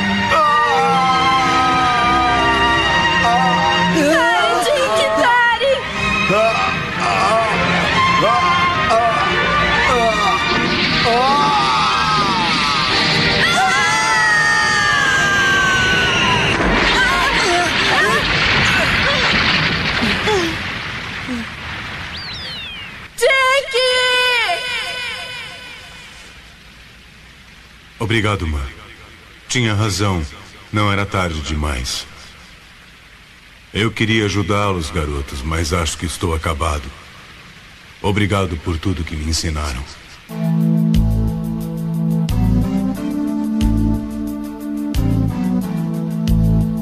Nisso a gente já tá tendo várias evoluções. Os equipamentos deles estão melhores, a manta com aquela, aquele bastão, aquela lança. Se eu não me engano, o Pop tem um cetro depois, né? E tal. Eles vão ganhando. Acho que o Fly já tá com uma espada melhor nessa época? Ou ele tá com a faquinha ainda? Pós-Fraser tem a, a saga do Baran, e aí ele recebe duas espadas animais. Na verdade, É uma é ali uma que espada recebe, normal, né? mas é uma espada longa que ele usa bastante. E depois tem a espada matadora de dragão, que ela é sensacional. É um bagulhão enorme que ele envolve o braço inteiro, assim, encaixa o braço dentro. Uhum. Que é usado pra matar os dragões, pra cortar a pele espessa dos dragões. A saga do Baran que é a que começa agora, né? É. Do, entre, entre episódio 40 e 46, os episódios finais ali, que é o. de- podemos dizer que é o último general deles ali, que é da Ordem dos- da, da Guarda dos Dragões, uma coisa do tipo, né? Dos Super Dragões, a Batalhão Super dos Super Dragões, Dragões. exatamente. É um cara bem interessante, ele tem um visual legal, ele tem uma so- ele, lembra muito meio Yu Hakusho, assim, o visual dele, sei lá, ele tem um... Ele é um ser humano, mas com os elementos, tipo, a sobrancelha diferente de um lado do outro, ele é como se fosse meio demônio, meio humano e tal, não sei. Ele chega a ter outras formas, mas eu acho que só no mangá, né, que... Que ele chega de outras formas, não sei se no anime também, ele fica mais dragonesco, podemos dizer assim. Não, no anime não. Na verdade, assim, anime o não, Baran, ele é o Cavaleiro Dragão, que é da raça dos dragões, ele é o último sobrevivente da raça. Ele, é- ele é porradeiro, galera. Os generais lá respeitam ele pra caramba. E aí tem uma revelação bacana, né? Vale a pena falar que a gente descobre finalmente que marca do dragão é aquela. O Fly é filho dele, cara. Por isso que ele tem isso aí. E, e aí ele acaba descobrindo lá sua origem e tudo mais, da onde veio aquela marca do dragão dele, seus poderes e tudo mais. Tem uma bela luta ali, muito bacana. Fly todo overpower já. E o nome original do Fly, vocês lembram? Lembro, Dino. Que zoado, né, mano? Eu lembro Cara. de Dinobadio do, da Itália, pô. Nada a ver, Dino, nome de italiano, cara. Mas Dino é porque é dragão, Dino, dinossauro, sabe? Acho que é isso. No fim, ele é o Dinofly, né? Nossa, Dinofly foi longe, hein? Existe um dinossauro chamado Dinofly? Não, é, uma, é um desenho, gente. Não Nossa, não Caio? conheço. É velho isso? Pô, muito velho, Dinofly. Era legal. Dinofly é o dragão do Twincy, do jogo Little Big Adventure. Ah, ah, sim, Aí, também, viu? Mas tá eu tava errado pensando aí, ó. outra coisa. Nem ó. é isso. Não, mas não Nem tinha é um isso. desenho, um desenho americano que chamava Dinofly, alguma coisa Não, assim. tu inventou isso agora, cara. Não, Pô, tá falando Dragonfly? Dragonfly, que era umas libélulas, não era? Dragonfly, pô. Dragonfly era irado. Ih, ó, Pô, eu tá tô f- maluco. Mas eu lembro do Twinsen, Twinsen Odyssey, era bem legal só, era bem legal, PC Game. É, A galera que jogou na PC Gamer aí sabe o que, Muito que é. bom, muito bom. Tinha que jogar uma bolinha na parede, era uma. Nossa, Dragonfly era mó, era mó ruim, mas era mó bom, né, cara? Caramba, acho que passou na, na manchete isso, era mó legal. Se liga, agora me veio uma dúvida aqui, que já era pra gente ter comentado antes, eu não sei se rolou. Hum. Golpe mortal de Avan, maluco? Pode crer, né? Baita de um golpe. Que é a parada mais emblemática, aquele gritinho dele de golpe mortal de Avan. Ah, e, não, tipo, é esse o golpe que o Fly aprende pra vencer o Fraser, não é?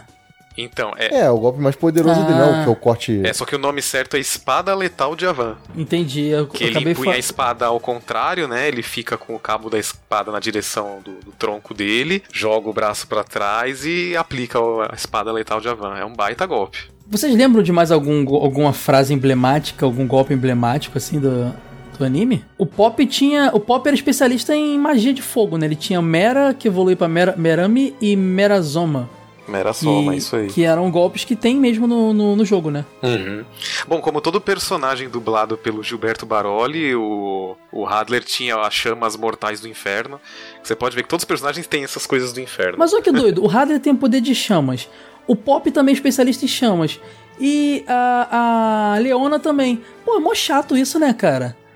Ah, na verdade eles têm mais golpes também. Eles É, têm mas ele, todo também. mundo é especialista em chamas. Será que no mangá depois aprofunda É é melhor? do dragão, cara. Todo mundo solta fogo, é isso aí É, mesmo. só se for, né? Tá explicado então. Não, tem golpes de gelo, de Não, não vento. ver. eles são explorados, sim. No, no anime eu sinceramente não me recordo, mas no mangá eles são mais explorados.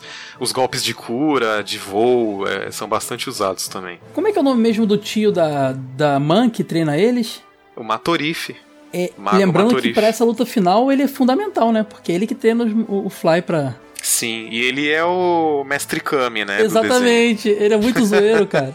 O pessoal é. chega pra ele, pô, você que é o lendário Matorif, isso aqui, né? Sou, sou, vamos treinar, pô, vou treinar a gente. Não, eu não quero, não. Não quero treinar, não. Ele é Caraca, muito zoeiro. engraçado. Ele é velhinho zoeiro, é mestre E ele Cara, sempre agarra a Man também, nas oportunidades que ele tem. Que é sobrinha dele, cara. É uma loucura inacreditável, Não, e ele né? fala, e ele fala, como é que está sua mãe? É, porque é muito triste ela ser viúva ainda, né? Ela podia estar comigo. Caraca, ele fala isso no desenho, cara. Que doideira, Muito louco. cara. Muito Caraca, louco. japonês. Será que essa figura de velho tarado existe no Japão mesmo? Tu anda na rua, tu encontra esse Sim. velho? Ah, o Wade aí que tem família. Tem algum parente seu assim? Vários. É pra ter Ah. tanto em anime, né? Pode crer. Botar, botar a cachaçinha, então aí amplifica. Ed, por favor, me chama um dia pra uma festa de família, cara. Tenho muita curiosidade pra ver essa galera aí. Ver Eles sangram pelo nariz também, igual mexicano? Putz. Não, só falta isso. Ai. Eu sei que no final do- da série, depois que ele vence o pai dele, porque no desenho ele acaba vencendo, né? No o mangá, essa, essa história segue um pouquinho mais. Sim, se desenrola É, bem mais. Você tem uma conclusão muito boba, cara, porque parece eles meio que falando assim: ah, é, e Fly terá muitas aventuras ainda pela frente, siga Fly, se torne um guerreiro, não sei o que lá, tem um monólogozinho aí, eu vou acabar botando aqui pra vocês ouvirem no episódio. Tipo um texto do Pedro Bial, né? Exatamente, tipo o texto do Pedro Bial de, de- de- de elim- eliminação do Big solar. Brother. É, não, de Big Brother mesmo, que é pior, cara. Será que Pode foi ele crer, que né? escreveu? Fly, seu- sua série acabou, vem aqui pra fora agora. Tipo, tipo isso, sabe? Saia da nave mãe, aquelas coisas Sua idiotas. nave azul, nave azul. Pô, tu não, eu, pô, eu era fã de BBB, cara. Tem esse passado negro aí, cara. Eu, eu vi Já assisti caramba. também, pô. Então, aí ele falava isso aí, tem esse típico texto aí. E, e é tipo, é, é tipo deixando a gente tirando o sorvete da. o pirulito da boca da criança. Tipo, tem mais história, tá? Só que vocês não vão ver, não. Então, Tudo bem, eles tinham mangá pra ler, a gente não tem. É muito triste, porque é um anime de qualidade, cara. A história é bacana. Sim, o- sim. o- a, Cara, a animação se tivessem é dado boa. continuidade, tinha tudo pra disputar entre os grandes nomes do Shonen. Tinha, tinha mesmo, cara. É uma No pena. mangá é, cara. Ele vendia muito na sua época. O... Porque se apoia muito numa série que é famosa. Uhum. Sim. A série Dragon Quest é mega famosa. O mangá é super bom, a história é boa, os elementos são maneiros. E ela conversa muito mais com o jogo no mangá do que no anime. Uhum, Muito, é. Então faz todo sentido, entendeu? Só que como o anime, o jogo também não era famoso aqui no ocidente na época, então também casou assim, sabe? Parece que foi meio que uma má vontade. O anime podia ter sido a porta de entrada pra isso, igual Pokémon foi, né? Exatamente. Faltou aí a exatamente. visão aí. Ah, deve ter tido alguma treta, cara. Eles não cortaram Teve. tudo nada. A Enix falou, tá fazendo errado, não gostei, tira isso daí. Não é possível.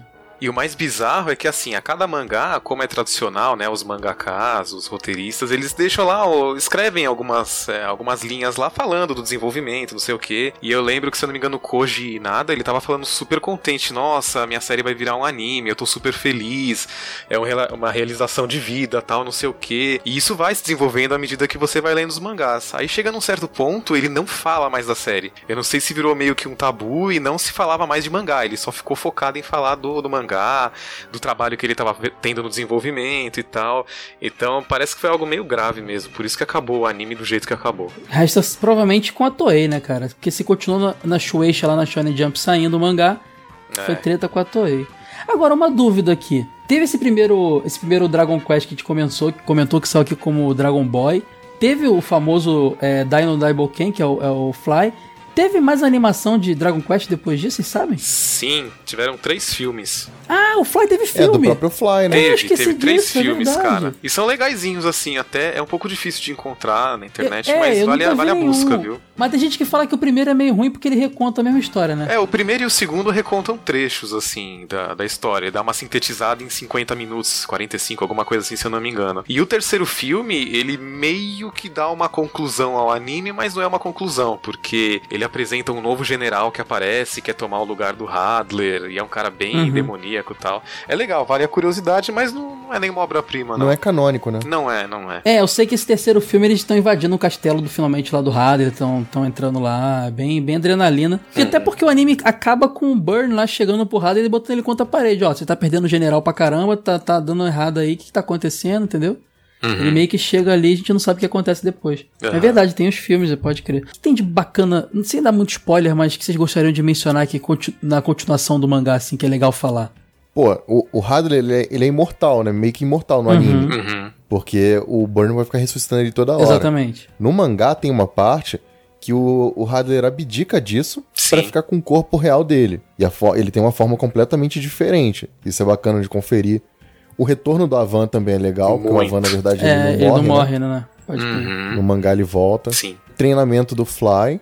Acho que são as partes mais marcantes, assim, que eu lembro. Ah, eu gosto muito da, da continuação do. que seria, né? Continuação de onde parou o anime, que é a batalha real do, do Fly com, com o Baran, que é uma É aí que ele ganha a, a, a, última forma dragonesca dele, né? Que eu vi Isso, o desenhozinho. Porque o Fly consegue realmente se equiparar ao poder do Baran. E aí ele, bom, ele vê que não tem o que fazer, o Fly não vai se juntar a ele, então ele vai matar o Fly. E aí ele se transforma num ser híbrido, híbrido de Isso. dragão com humano.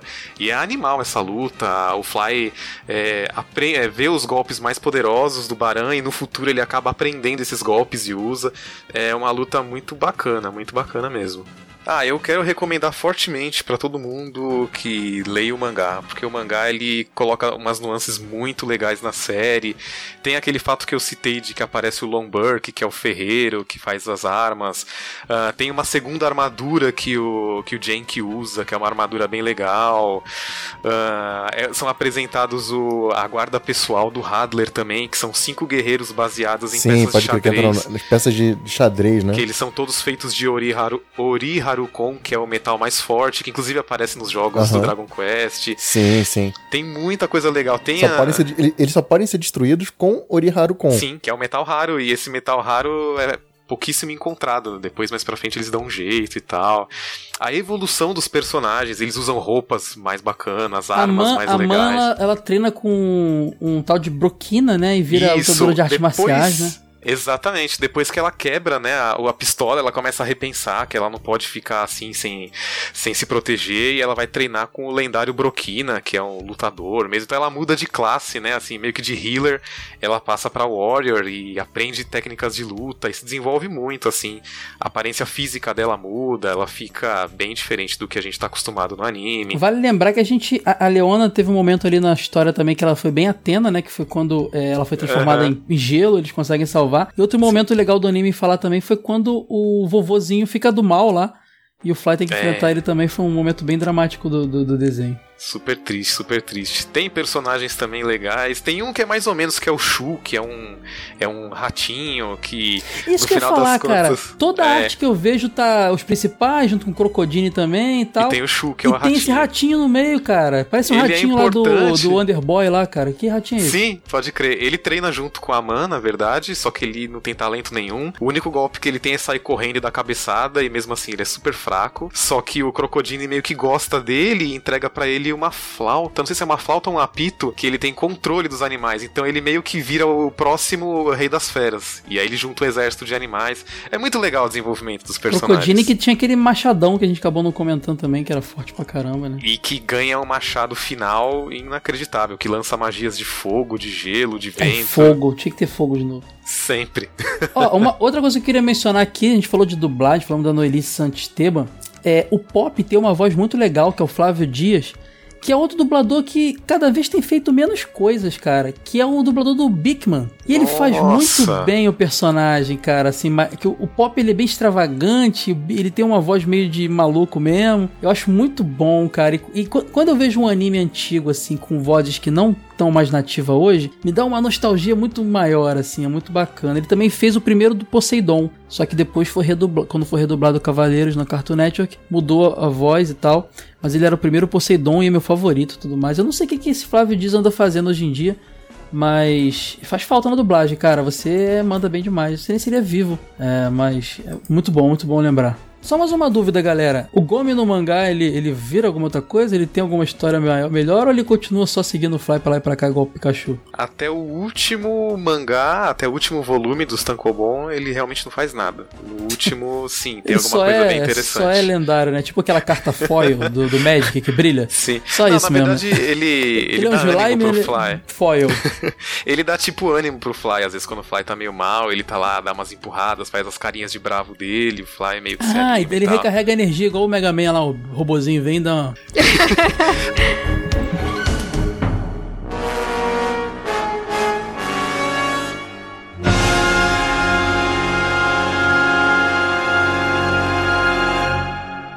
Este é um mundo à parte criado a partir da energia do meu pensamento. Não existe mais interferência do mundo exterior. Dino, livre-se dessas lembranças inúteis e comece uma nova vida com seu pai. É uma ordem! Não vou esquecer nada. Impossível. Não vou esquecer! Isso não é possível! Não te darei o que tenho de mais precioso, que são as lembranças dos meus amigos! Isso nunca vou te dar! Nunca vou te dar! Ele é imune aos poderes do símbolo do dragão. Amigos, me deem força. Venham me trazer energia, venham! Isso é inútil. Ninguém vai te ouvir lá de fora. E daqui não ouviremos ninguém. Estamos completamente sozinhos. Fly! Hum? Fly! Fly! Fly! Fly! Fly! Fly! Fly! Fly! Fly! Isso não pode estar acontecendo. São.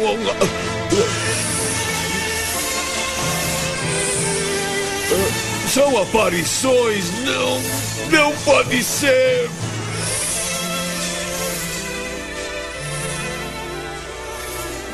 Não perdoarei quem tentou roubar as lembranças das aventuras que eu vivi com os meus amigos! Poder da aura de Dino.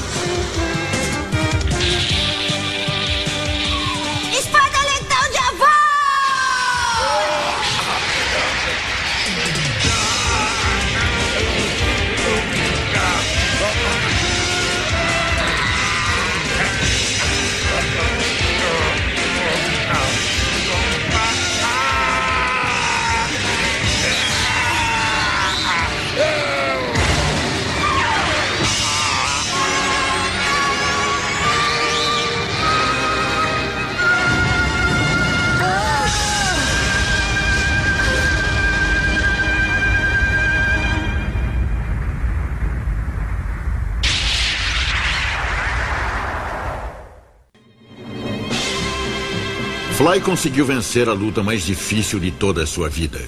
Entretanto, para se tornar herói, ainda tem muita coisa pela frente. Continue assim, Fly. Sempre no caminho dos corajosos. Bom, então vale muito a pena vocês procurarem um anime para assistir aí na, nas internets da vida. Mangá, infelizmente, vai ter que ser scan também, porque a gente não tem oficialmente lançado. Acho que saiu na Espanha, mais fácil de ler seria espanhol, porque japonês é pra, nem pra todos é fácil. Mas tem aí scan pra caramba traduzido também. É um anime que marcou muito, é, veio naquele boom. Acho que desses animes da época talvez seja o mais, menos lembrado, assim, talvez junto com Samurai Warriors, não sei. E se vocês quiserem que a gente fale de mais coisas dessa época, deixem aí nos comentários, digam pra gente, pra gente poder correr atrás e produzir conteúdo para vocês. E digam o que vocês acharam desse episódio também. Não esqueça também de avaliar a gente lá no iTunes, que isso ajuda pra caramba. E só um recadinho final, galera. Esse TV de tubo que vocês acabaram de ouvir é o último de 2018. A gente volta na segunda semana de 2019. Então fica ligado aí, o jogo velho da semana que vem também é o último e volta também é, logo após o, o, TV de tubo de 2019 na terceira semana de 2019, de janeiro de 2019. Valeu. Valeu, valeu.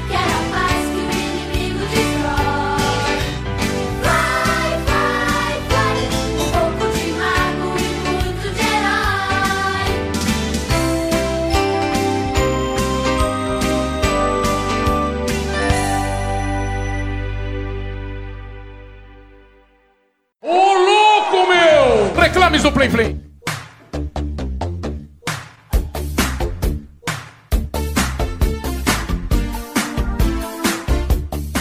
E aí, Eide, chegamos aqui para gravar mais um, um Reclames do Plim Plim. Eu sempre confundo, hein? A Sora, o último aí, me corrigiu porque eu confundi as coisas.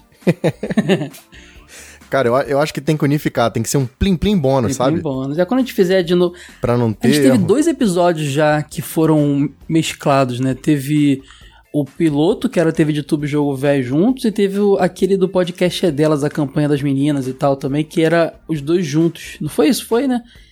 E aí sim, podia ser um Plim Plim bônus aí, ó. Caixa perfeita. Plim plim bônus, perfeito. Eu sou a favor disso aí. Ou bônus, Mais fácil de bônus do Plim gravar. Plim. Imagina também, sei lá. Bônus do Plim Plim. Tá aí, bônus do Plim Plim, tá batizado. Ai, ai. Bom, antes da gente começar a ler aqui os, os comentários do nosso episódio de infomerciais, episódio bem inusitado, bem, bem doido aí. Barata voa, eu diria. Pois é, cara. E um sucesso, tá sendo um sucesso de downloads aí, cara. E comentários. E, pô, fiquei muito feliz com o resultado. Tudo mérito do Felipe, né? Que teve a ideia louca e. E de vocês que acreditaram. Se dependesse de mim, nem tinha rolado, cara. Então, eu admito aqui meu erro, galera. Vou começar a deixar o pessoal mais livre, vou parar de ficar dando. de, de esconder informação, porque isso aí não tá certo, não. Felipe falou, Ed, eu não quis comentar com vocês, não. Falei, vou deixar quieto isso aí. Que ideia doida. Deixa pra lá. E o Felipe falou no ar, aí vocês ouviram, curtiram. Eu falei, ai meu Deus, vai ter que fazer esse episódio. E me arrependi profundamente da minha, da minha postura, cara, porque me diverti demais e o pessoal adorou. Mas é, eu vou te falar exatamente isso, cara. Independente de se o resultado fosse uma merda, eu ia falar que foi maravilhoso, porque eu me diverti muito gravando. Cara, como eu ria naquele episódio. Como eu ria das maluquices do Felipe, cara. Cada. Sabe, cada merchanzinho que ele fez da revista ali, claro. A família Jogo Velho agradece. Mas também era muito engraçado, era muito autêntico. Então, porra, foi um dos melhores episódios que a gente já gravou. Felipe é um pequeno assim, gênio. Eu saí com uma vibe muito boa. Felipe, Felipe é um lorde, um deus. É... Cara, você viu a quantidade de cosplays que ele tá fazendo nessa CXP? Além de tudo, ele é doido. É, cara, ele é cosplayer mesmo. Profissional não, porque acho que não vive disso, mas manda bem zaço. Ele faz, ele faz o cosplay com uma qualidade muito boa. Fazendo. É, acho que eu não posso falar. É, não, ele postou, pode falar, né? Ele falou nas redes sociais. Calvin Haroldo, é, V de Vingança lá, o V, né? O que mais que ele fez? O Zé Carioca, que é o mais recente sensacional dele. E Capitão Caverna, que pra ah, mim é o melhor, é, cara. pode crer. Ele faz uns cosplays muito legais que cobrem todo o corpo dele, né? Muito bacana, ele manda muito bem. Não, cara, e ele sai do lugar comum, cara. Ele vai buscar uns cosplays muito loucos. Quem não, não conhece, dá uma procurada no Facebook aí. Felipe Barroso, cara. Com dois L's. Ele, a gente Felipe tem coisa no episódio. Cara, vai ver os cosplays do cara, porque puta, são maravilhosos. Felipe, ele, ele é envolvidão com carnaval, boi bombaça, parentinho, sabe? Então, essa, esse lance de arte de, de se, se fantasiar, não é fantasiar que você é feio pro cosplay, mas de se caracterizar é pra praia dele mesmo, manda benzão. Bom, vamos aqui Bom. dar os recadinhos aqui antes de começar pro pessoal que quiser comentar nos episódios e ser lidos aqui. Primeiro eu digo, né, agora que tem uma galera comentando, capricha no comentário para você ser lido. E pode comentar no post do episódio lá no jogovelho.com.br ou mandar um e-mail para podcast@jogovelho.com.br. Pode trocar ideia com a gente também no facebook.jogovelho.com.br, twitter.jogovelho.com.br. O Instagram também tem link, Ed, ou não? Assim, não, né? Ah, não. Procura Jogo Velho lá que você acha, gente. É, já arroba Jogo Velho lá no Instagram também. E também pode entrar nos nossos grupos. Tem o Asilo Retro Gamer no Facebook, é só pesquisar por Asilo Retro Gamer. E no Telegram você pode entrar no telegram.me barra jogo velho. E se quiser ajudar a gente com algum auxílio financeiro no, pelo nosso apoio, como é que a pessoa pode fazer? Só acessar apoia.se barra jogo velho, dar uma olhada nas metas, nas recompensas que a gente oferece e dá uma ajuda pra gente, que é isso que tá mantendo nosso projeto vivo já há quase três anos. Tá perto de bater três anos já, hein? É verdade. Só o podcast tá completando um ano já já, hein? Início do ano completa um cara, ano. Cara, é mais, mais umas três semaninhas bate um ano, é isso? Hum, cara, o projeto começou a ser conversado, né? Em off, um, um pouco ah, antes. Ah, mas não vale, né? Vale, o que vale é quando é, deu play. É, foi janeiro, então. Foi em janeiro que estreou, cara, né? Tá chegando aí. Um ano. E aí, Kai, qual que é o seu parecer depois de um ano de jogo velho e TV de tubo? Cara, eu estou muito feliz. Eu acho que é o projeto mais completo que eu já fiz parte. Porque eu acho que é um time muito. Como é que eu posso dizer? Muito balanceado, sabe? Até quem tá em, é, por baixo do, dos panos. Digo todo jogo velho em si, né? Tá por baixo das. por trás das cortinas aí, o Edu tal, o pessoal que escreve lá também, vira e mexe. Eu acho que é, é um pessoal muito competente em, várias áreas diferentes e casa legal, né, cara? Eu acho bacana demais. Acho que a gente tem, tem, só tem a crescer. Mas eu acho que a gente já tá no nível aí pra um, um falando do podcast agora para um ano, modéstia à parte, eu gosto muito do conteúdo que a gente faz, cara. Tenho muito orgulho do que a gente faz, tanto em conteúdo. A gente faz com muito amor, né, Ed? A gente faz muito cansado é e para pra fazer aqui, é muito bacana. Acho que o pessoal percebe. A gente vai ler uns comentários bacanas já já, que eu acho que vai mostrar bem que tá, tá bem perceptível, assim, nosso carinho pelo projeto. Tô feliz, cara, tô feliz e espero que venham mais vários anos aí nesse projeto, de verdade.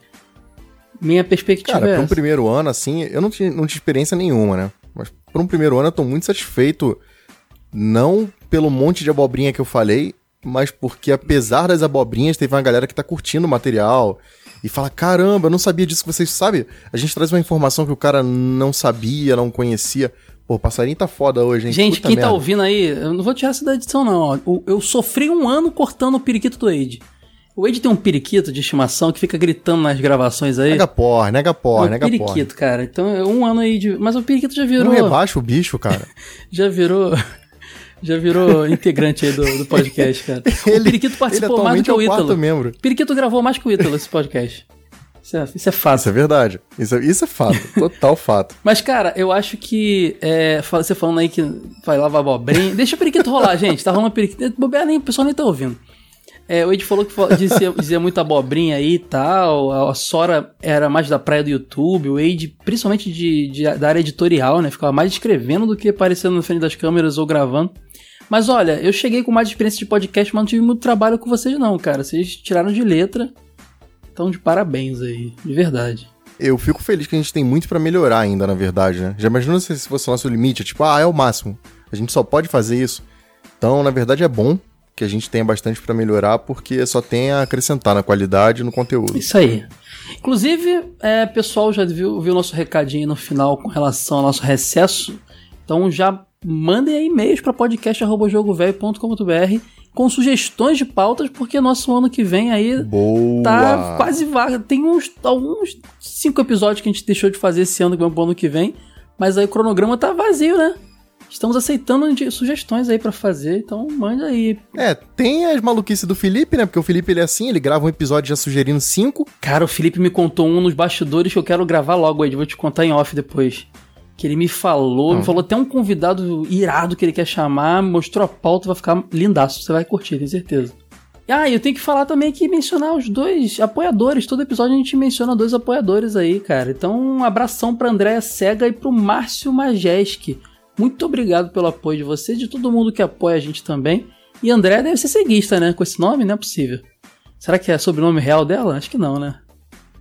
Ela, ela se tornou apoiadora recentemente depois que a gente revelou a capa do Sonic. Eu acho que isso aí já diz bastante. Tá explicado então. Então, Andréia, em sua homenagem, vamos, vamos ter mais pautas de SEGA ano que vem, pode deixar. Revista, Ed. Último recadinho aqui de revista. É, edição número 4 da Jogo Velho Impressa está em pré-venda em lojadovelho.com.br. Capa de Sonic, com vários textos muito bacanas dentro. Inclusive de um dos jogos mais incríveis de todos os tempos, que é o Rista. Então comprem lá o Jogo Velho número 4. E tem também um packzinho irado lá, que com as quatro edições, né? Pra quem perdeu alguma coisa, pode comprar. Exatamente. É pacote completo. Perdeu o ano inteiro, tava na lua, voltou.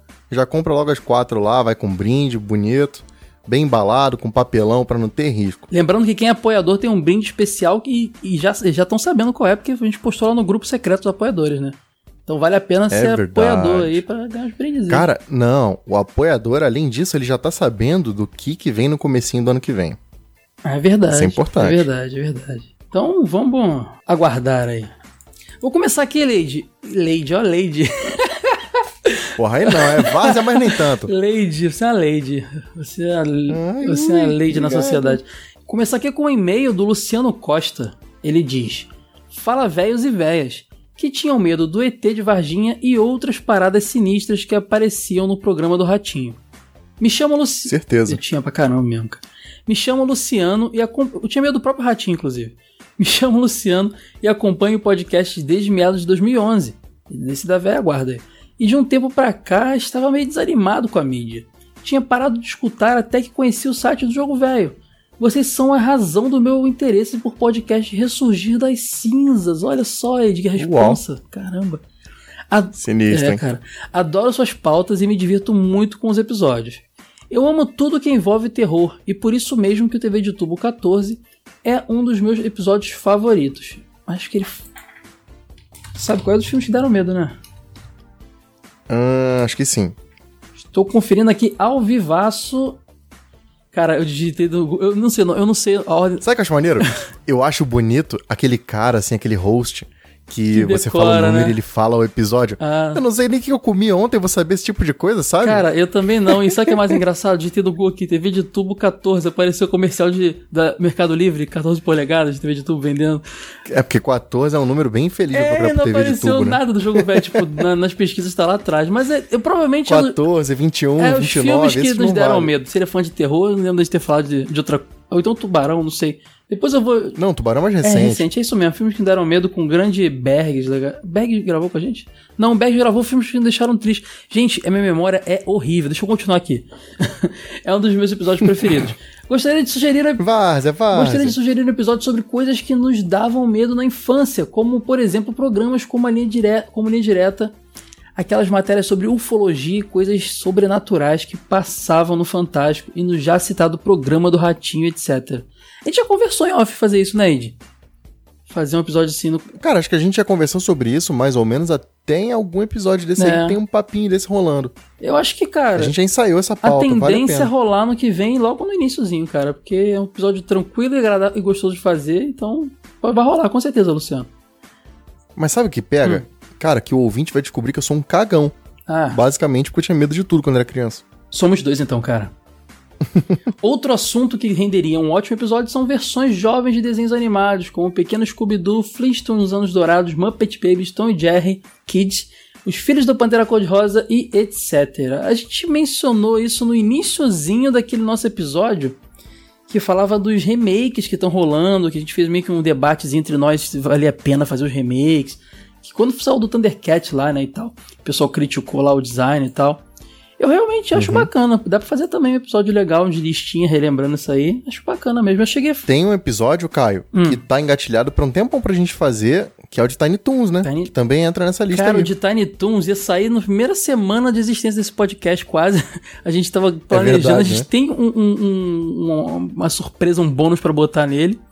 E a gente esqueceu de fazer. Foi deixando pra lá, né? Tem que fazer, tem que fazer. Esquecer não, a gente nunca esquece. Quem sabe a gente não começa o ano Toons aí? Fica aí, ó. Quem sabe?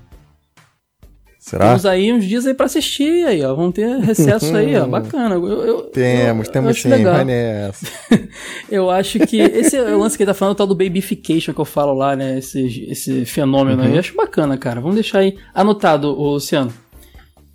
E ele bota aqui termina. E também poderia rolar um episódio sobre Conan o Bárbaro. Se ele- será que ele fala do filme? Ele fala. da- teve alguma animação? Teve animação, se eu não me engano, da Hannah. Não sei, teve animação. E outros quadrinhos, a gente pode fazer um Desliga TV? Pode ser. Deixa aí. Esse aí provavelmente vai demorar um pouco mais, mas é uma boa sugestão também. Cara, isso tem coisa, cara de coisa que a Sora gosta. Sora deve se amarrar mesmo. Eu acho que esse, eu acho que esse, esse, esses podcasts que a gente faz, TV de YouTube, Jogo Velho, eles vão, eles podem ter uma vida eterna, cara. Apesar de, porque se você parar pra pensar, é, é infinito, são infinitos assuntos. Às vezes o mesmo assunto pode ser abordado de forma diferente, com pontos de vista diferentes, sabe? É muito legal fazer esse tipo de conteúdo. Moonhal de vida eterna. Ele termina, desculpa se o e-mail ficou grande, um grande abraço a todos e falou. Luciano, eu fiquei muito eu fico muito feliz, eu fico muito feliz aí de quando eu apresento podcast pra alguém. Quando alguém chega e fala, poxa, eu conheci podcast ouvindo vocês, agora eu tô curtindo outro podcast, aí fala o seu podcast que estão ouvindo e tal. Porque eu acho que, eu não acho maneiro quando o cara fica só na gente, não. Eu gosto quando ele ouve a gente e depois descobre tudo uma podosfera, sabe? E, sabe, eu nunca tinha parado pra pensar, cara, resgatar pessoas que estavam desanimadas com a mídia. Poxa, eu fiquei muito feliz com isso, cara. Luciano, ganhei meu dia, cara, de verdade. Maneiríssimo mesmo. A gente sempre imagina que todo mundo entra pelo Nerdcast, né? Até eu mesmo entrei pelo Nerdcast. Imaginar que Eu alguém tá também, conhecendo também. a mídia pelo nosso trabalho, assim, é uma parada bem recompensadora. Eu segui a cartilhazinha, pode crer. Bom, isso aí, vamos pro próximo comentário aí. Cara, eu vou ler o comentário aqui da Daniele Kiefer. Gente, sensacional. Eu estou chorando de rir. Eu sempre amei ver esses programas de comerciais e agora também posso dormir tranquila, já que não sou a única que tem esses gostos questionáveis. Ou seja, mais um do bonde do Felipe. Gente, É. eu fui tão vítima desses programas. Cara, olha isso, Caio. Que ela comprou uma iogurteira top term. Caramba, cara. Cara. Ela comprou com aquela voz da Araci, convenceu ela. Cara, que... eu não aguento, velho. Cara, como ela comprou a top term, cara? Pra que que serve? É, acho, acho que a top, a top term das coisinhas anunciadas assim é a que me- menos me atraía, sabe? Não, cara, a TechPix. Pra mim, a TechPix não tinha como, cara. Eu olhava pra ela e, tipo, já ligava o alarme de treta. Aquela câmera VGA né, Ah, de celular. sabe no- quem Nokia tem uma? antigo. O, o Fabião. Fabião Ramos. Nosso ouvinte aí, ele Fab- tem uma, é. cara. Eu não acreditei. Cara, pode crer, Fábio. Fábio que mandou. Ele sempre manda foto dos jogos que a gente comenta no Jogo Velho, né? Ele mandou do TechPix quando a gente gravou então, o TV de desafiei, eu falei, cara. mano, esse você não tem o que mandar. E o cara vai lá e me manda a câmera, velho. Não acreditei. Chocante. Inclusive, se ele estiver ouvindo aqui, Fábio, eu sempre falo pra ele fazer um canal no YouTube, porque ele tem maior carisma e tal, ele fica todo fitness, curte os lance nerd, ia ficar maneiro o canal dele. Você podia fazer, Fábio, filmando com a TechPix, seria inovador. Puta, vai ser uma bosta. Fica, fica a dica aí. Deixa eu continuar aqui, para de me interromper. Graças ao Felipe Barroso, me livrei desse peso da minha consciência e estou revelando isso, já que nunca tive coragem de contar esse fato pra ninguém, nem mesmo ao meu psicanalista. Que legal, ela contou pra gente, eu comecei a rir, né? Que babaca, né? É, é. Desculpa, Daniel, me perdoa. Mas sim, fui seduzida pela voz da Araci. Ah, eu não disse? É hipnotizante, cara. Aquela voz lá, ah, naquela frequência estranha. É tipo um ASMR do inferno. Tipo isso. Só tem a É. frustração de nunca ter presenciado o embate entre a faca guinso e a meia vivarina. Cara, sabe o que, que isso parece? Aquele lance do escudo mais forte contra o punho indestrutível dos Cavaleiros do Zodíaco, sabe? Do Sim. Shiryu. Eu acho que os dois vão se destruir ao mesmo tempo. Pior que essa piada é frequente e antiga, a gente nem falou nada no episódio, né? O pessoal ficou, vocês não falaram disso. Cara, eu acho que as duas iam, iam se anular, Então, cara. igual acho o Shiryu. a, a meia é, ia rasgar e a faca ia Quebrar, quebrar. ia quebrar, cara. é isso. que louco. É, é. Cara, Daniel, desculpa, eu não zombei, claro, brincadeira. É, inclusive, se você me convidar pra tomar um iogurte feito pela sua iogurteira Top Term, eu aceito. Muito obrigado pela mensagem. Abração. Valeu, abraço, Daniele. Vou ler aqui o comentário do Alex Tavares. Olá, gente boa do TV de Tubo. Adorei esse cast que me fez lembrar dos altos clássicos dos infomerciais. Não sou, não vou negar que era uma criança que adorava assistir isso na TV, porque era tudo tão tosco que ri demais. O Sonic 2000 e a agulha caindo do outro lado da chala, ele imita aqui o, o, o velhinho. E as facas guinso eram as minhas favoritas nessa fase grupo imagem afins. Eu gosto muito mais desses, desses infomerciais gringos que eram mal dublados no Brasil, porque além da péssima dublagem, eles forçam demais a sensação de esse mundo é muito importante para você, esse, produ esse produto é muito importante para você. Ah, é verdade, né, cara? Eles, é aquilo que eu falo, eles pegavam aqui negócio que é óbvio, assim, e vendia como se fosse uma coisa que nenhum outro tinha, sabe? É impressionante, cara. Todo mundo, todos os produtos faziam a mesma coisa, mas eles vendiam de um jeito impressionante. Já nos anos 2000, vi tantas vezes as chamadas do Juicer Phillips Valita que tanto eu, eu quanto Mami está, é, é, estavam com interesse de comprar, que ele fala aqui, bem tentados para comprar. Cara, a gente não falou do Juice Philip- Phillips Valita. Eu lembro, Graças realmente a Deus, né, anunciou cara? Essa merda está vendo até hoje e não tá pagando a gente. Pode crer.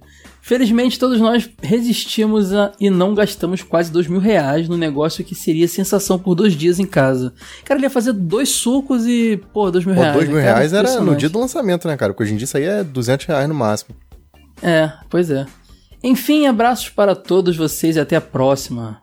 O Alex, ele sempre fala comigo em inbox, ele cobra muito uma pauta de novelas, Ed. Eu acho que a gente devia fazer um dia mesmo. Tem tudo a ver com TV de tubo. Pô, cara. tem, tem tudo a ver, mas zoar. o meu talento é 0,5. Ah, mas aí a gente vai chamar a gente que curte novelas. Qual foi a Eu- última eu- eu novela sou que você no- eu sou assistiu? nove- Eu sou noveleiro, Ed. Ah, não. Eu, eu, eu tô- eu Qual sou. foi a última que você Ah, assistiu? cara, acho que. Avenida Cara, Brasil eu não vale. Tentando, eu tô tentando ver essa novela nova aí do gato aí, ma- maligno aí, cara.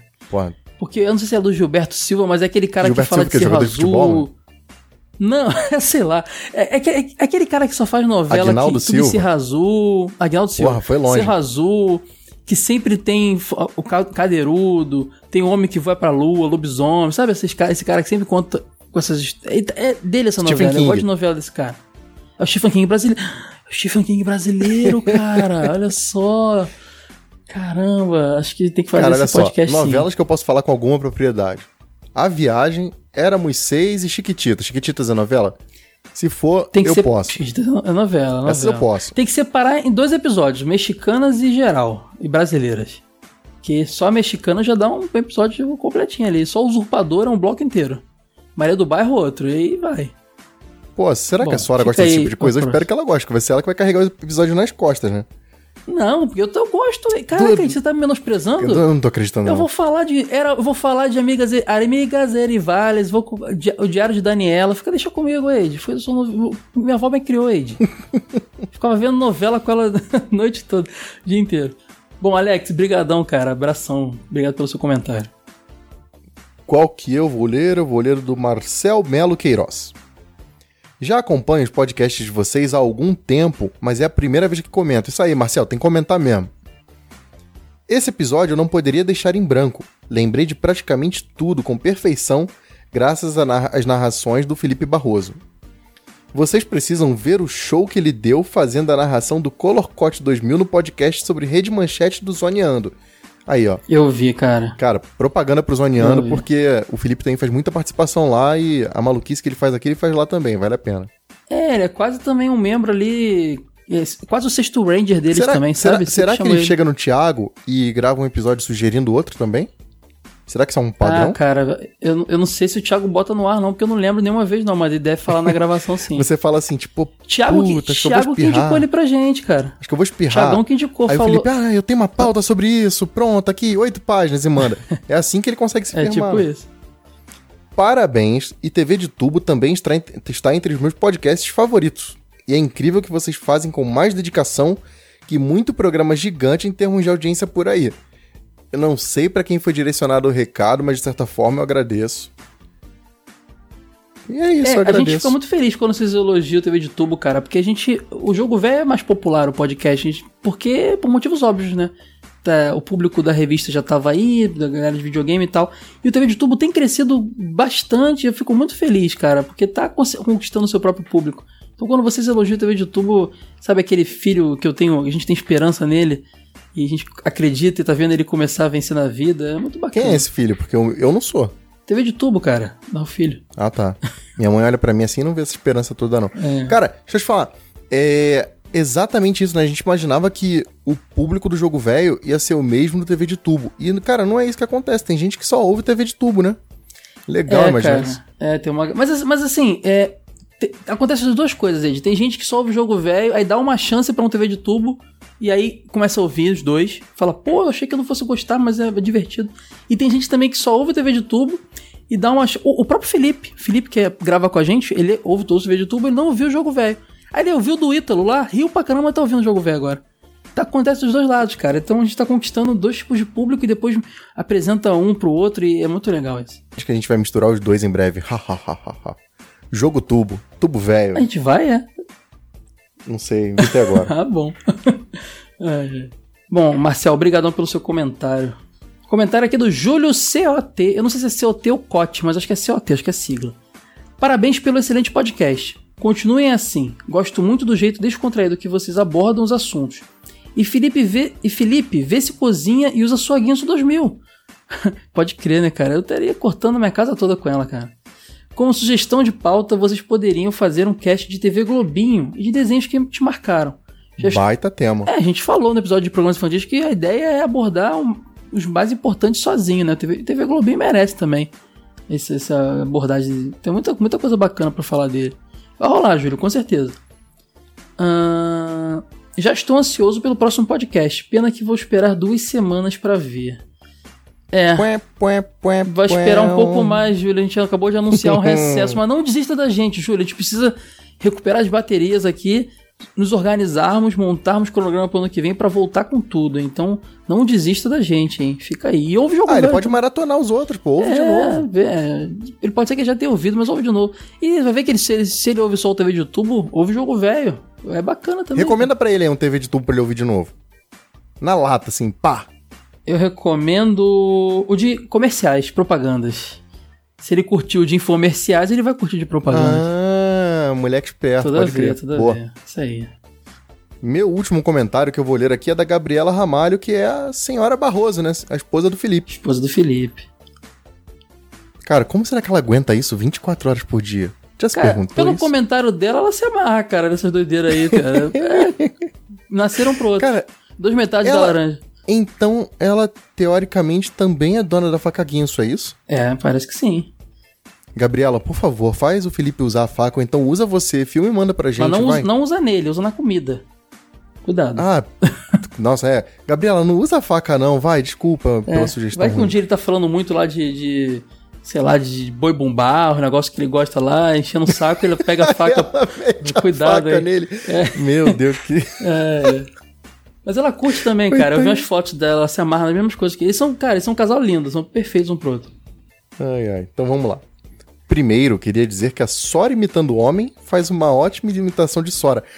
Cara, pode crer, a, A Sora, Sora, imitou um homem ela fez e eu assim. fiquei meio sem graça de falar que não mudou nada. Não deu nada, rapaz. O máximo que ela fez é um biquinho pra ficar o bode assim, sei lá. É, acho que a Sora tinha que treinar um pouco mais mesmo, mas enfim. Ou não, né, Eu cara? adoro- Ou não, ela não precisa treinar ela não é dubladora nem nada. Por que ela vai Mas ter? vai que pinta um trampo pra ela, sei lá, cara, uma oportunidade na vida. É, sei lá. Uma vaga de emprego muito boa que só pode entrar se fa- souber falar grosso.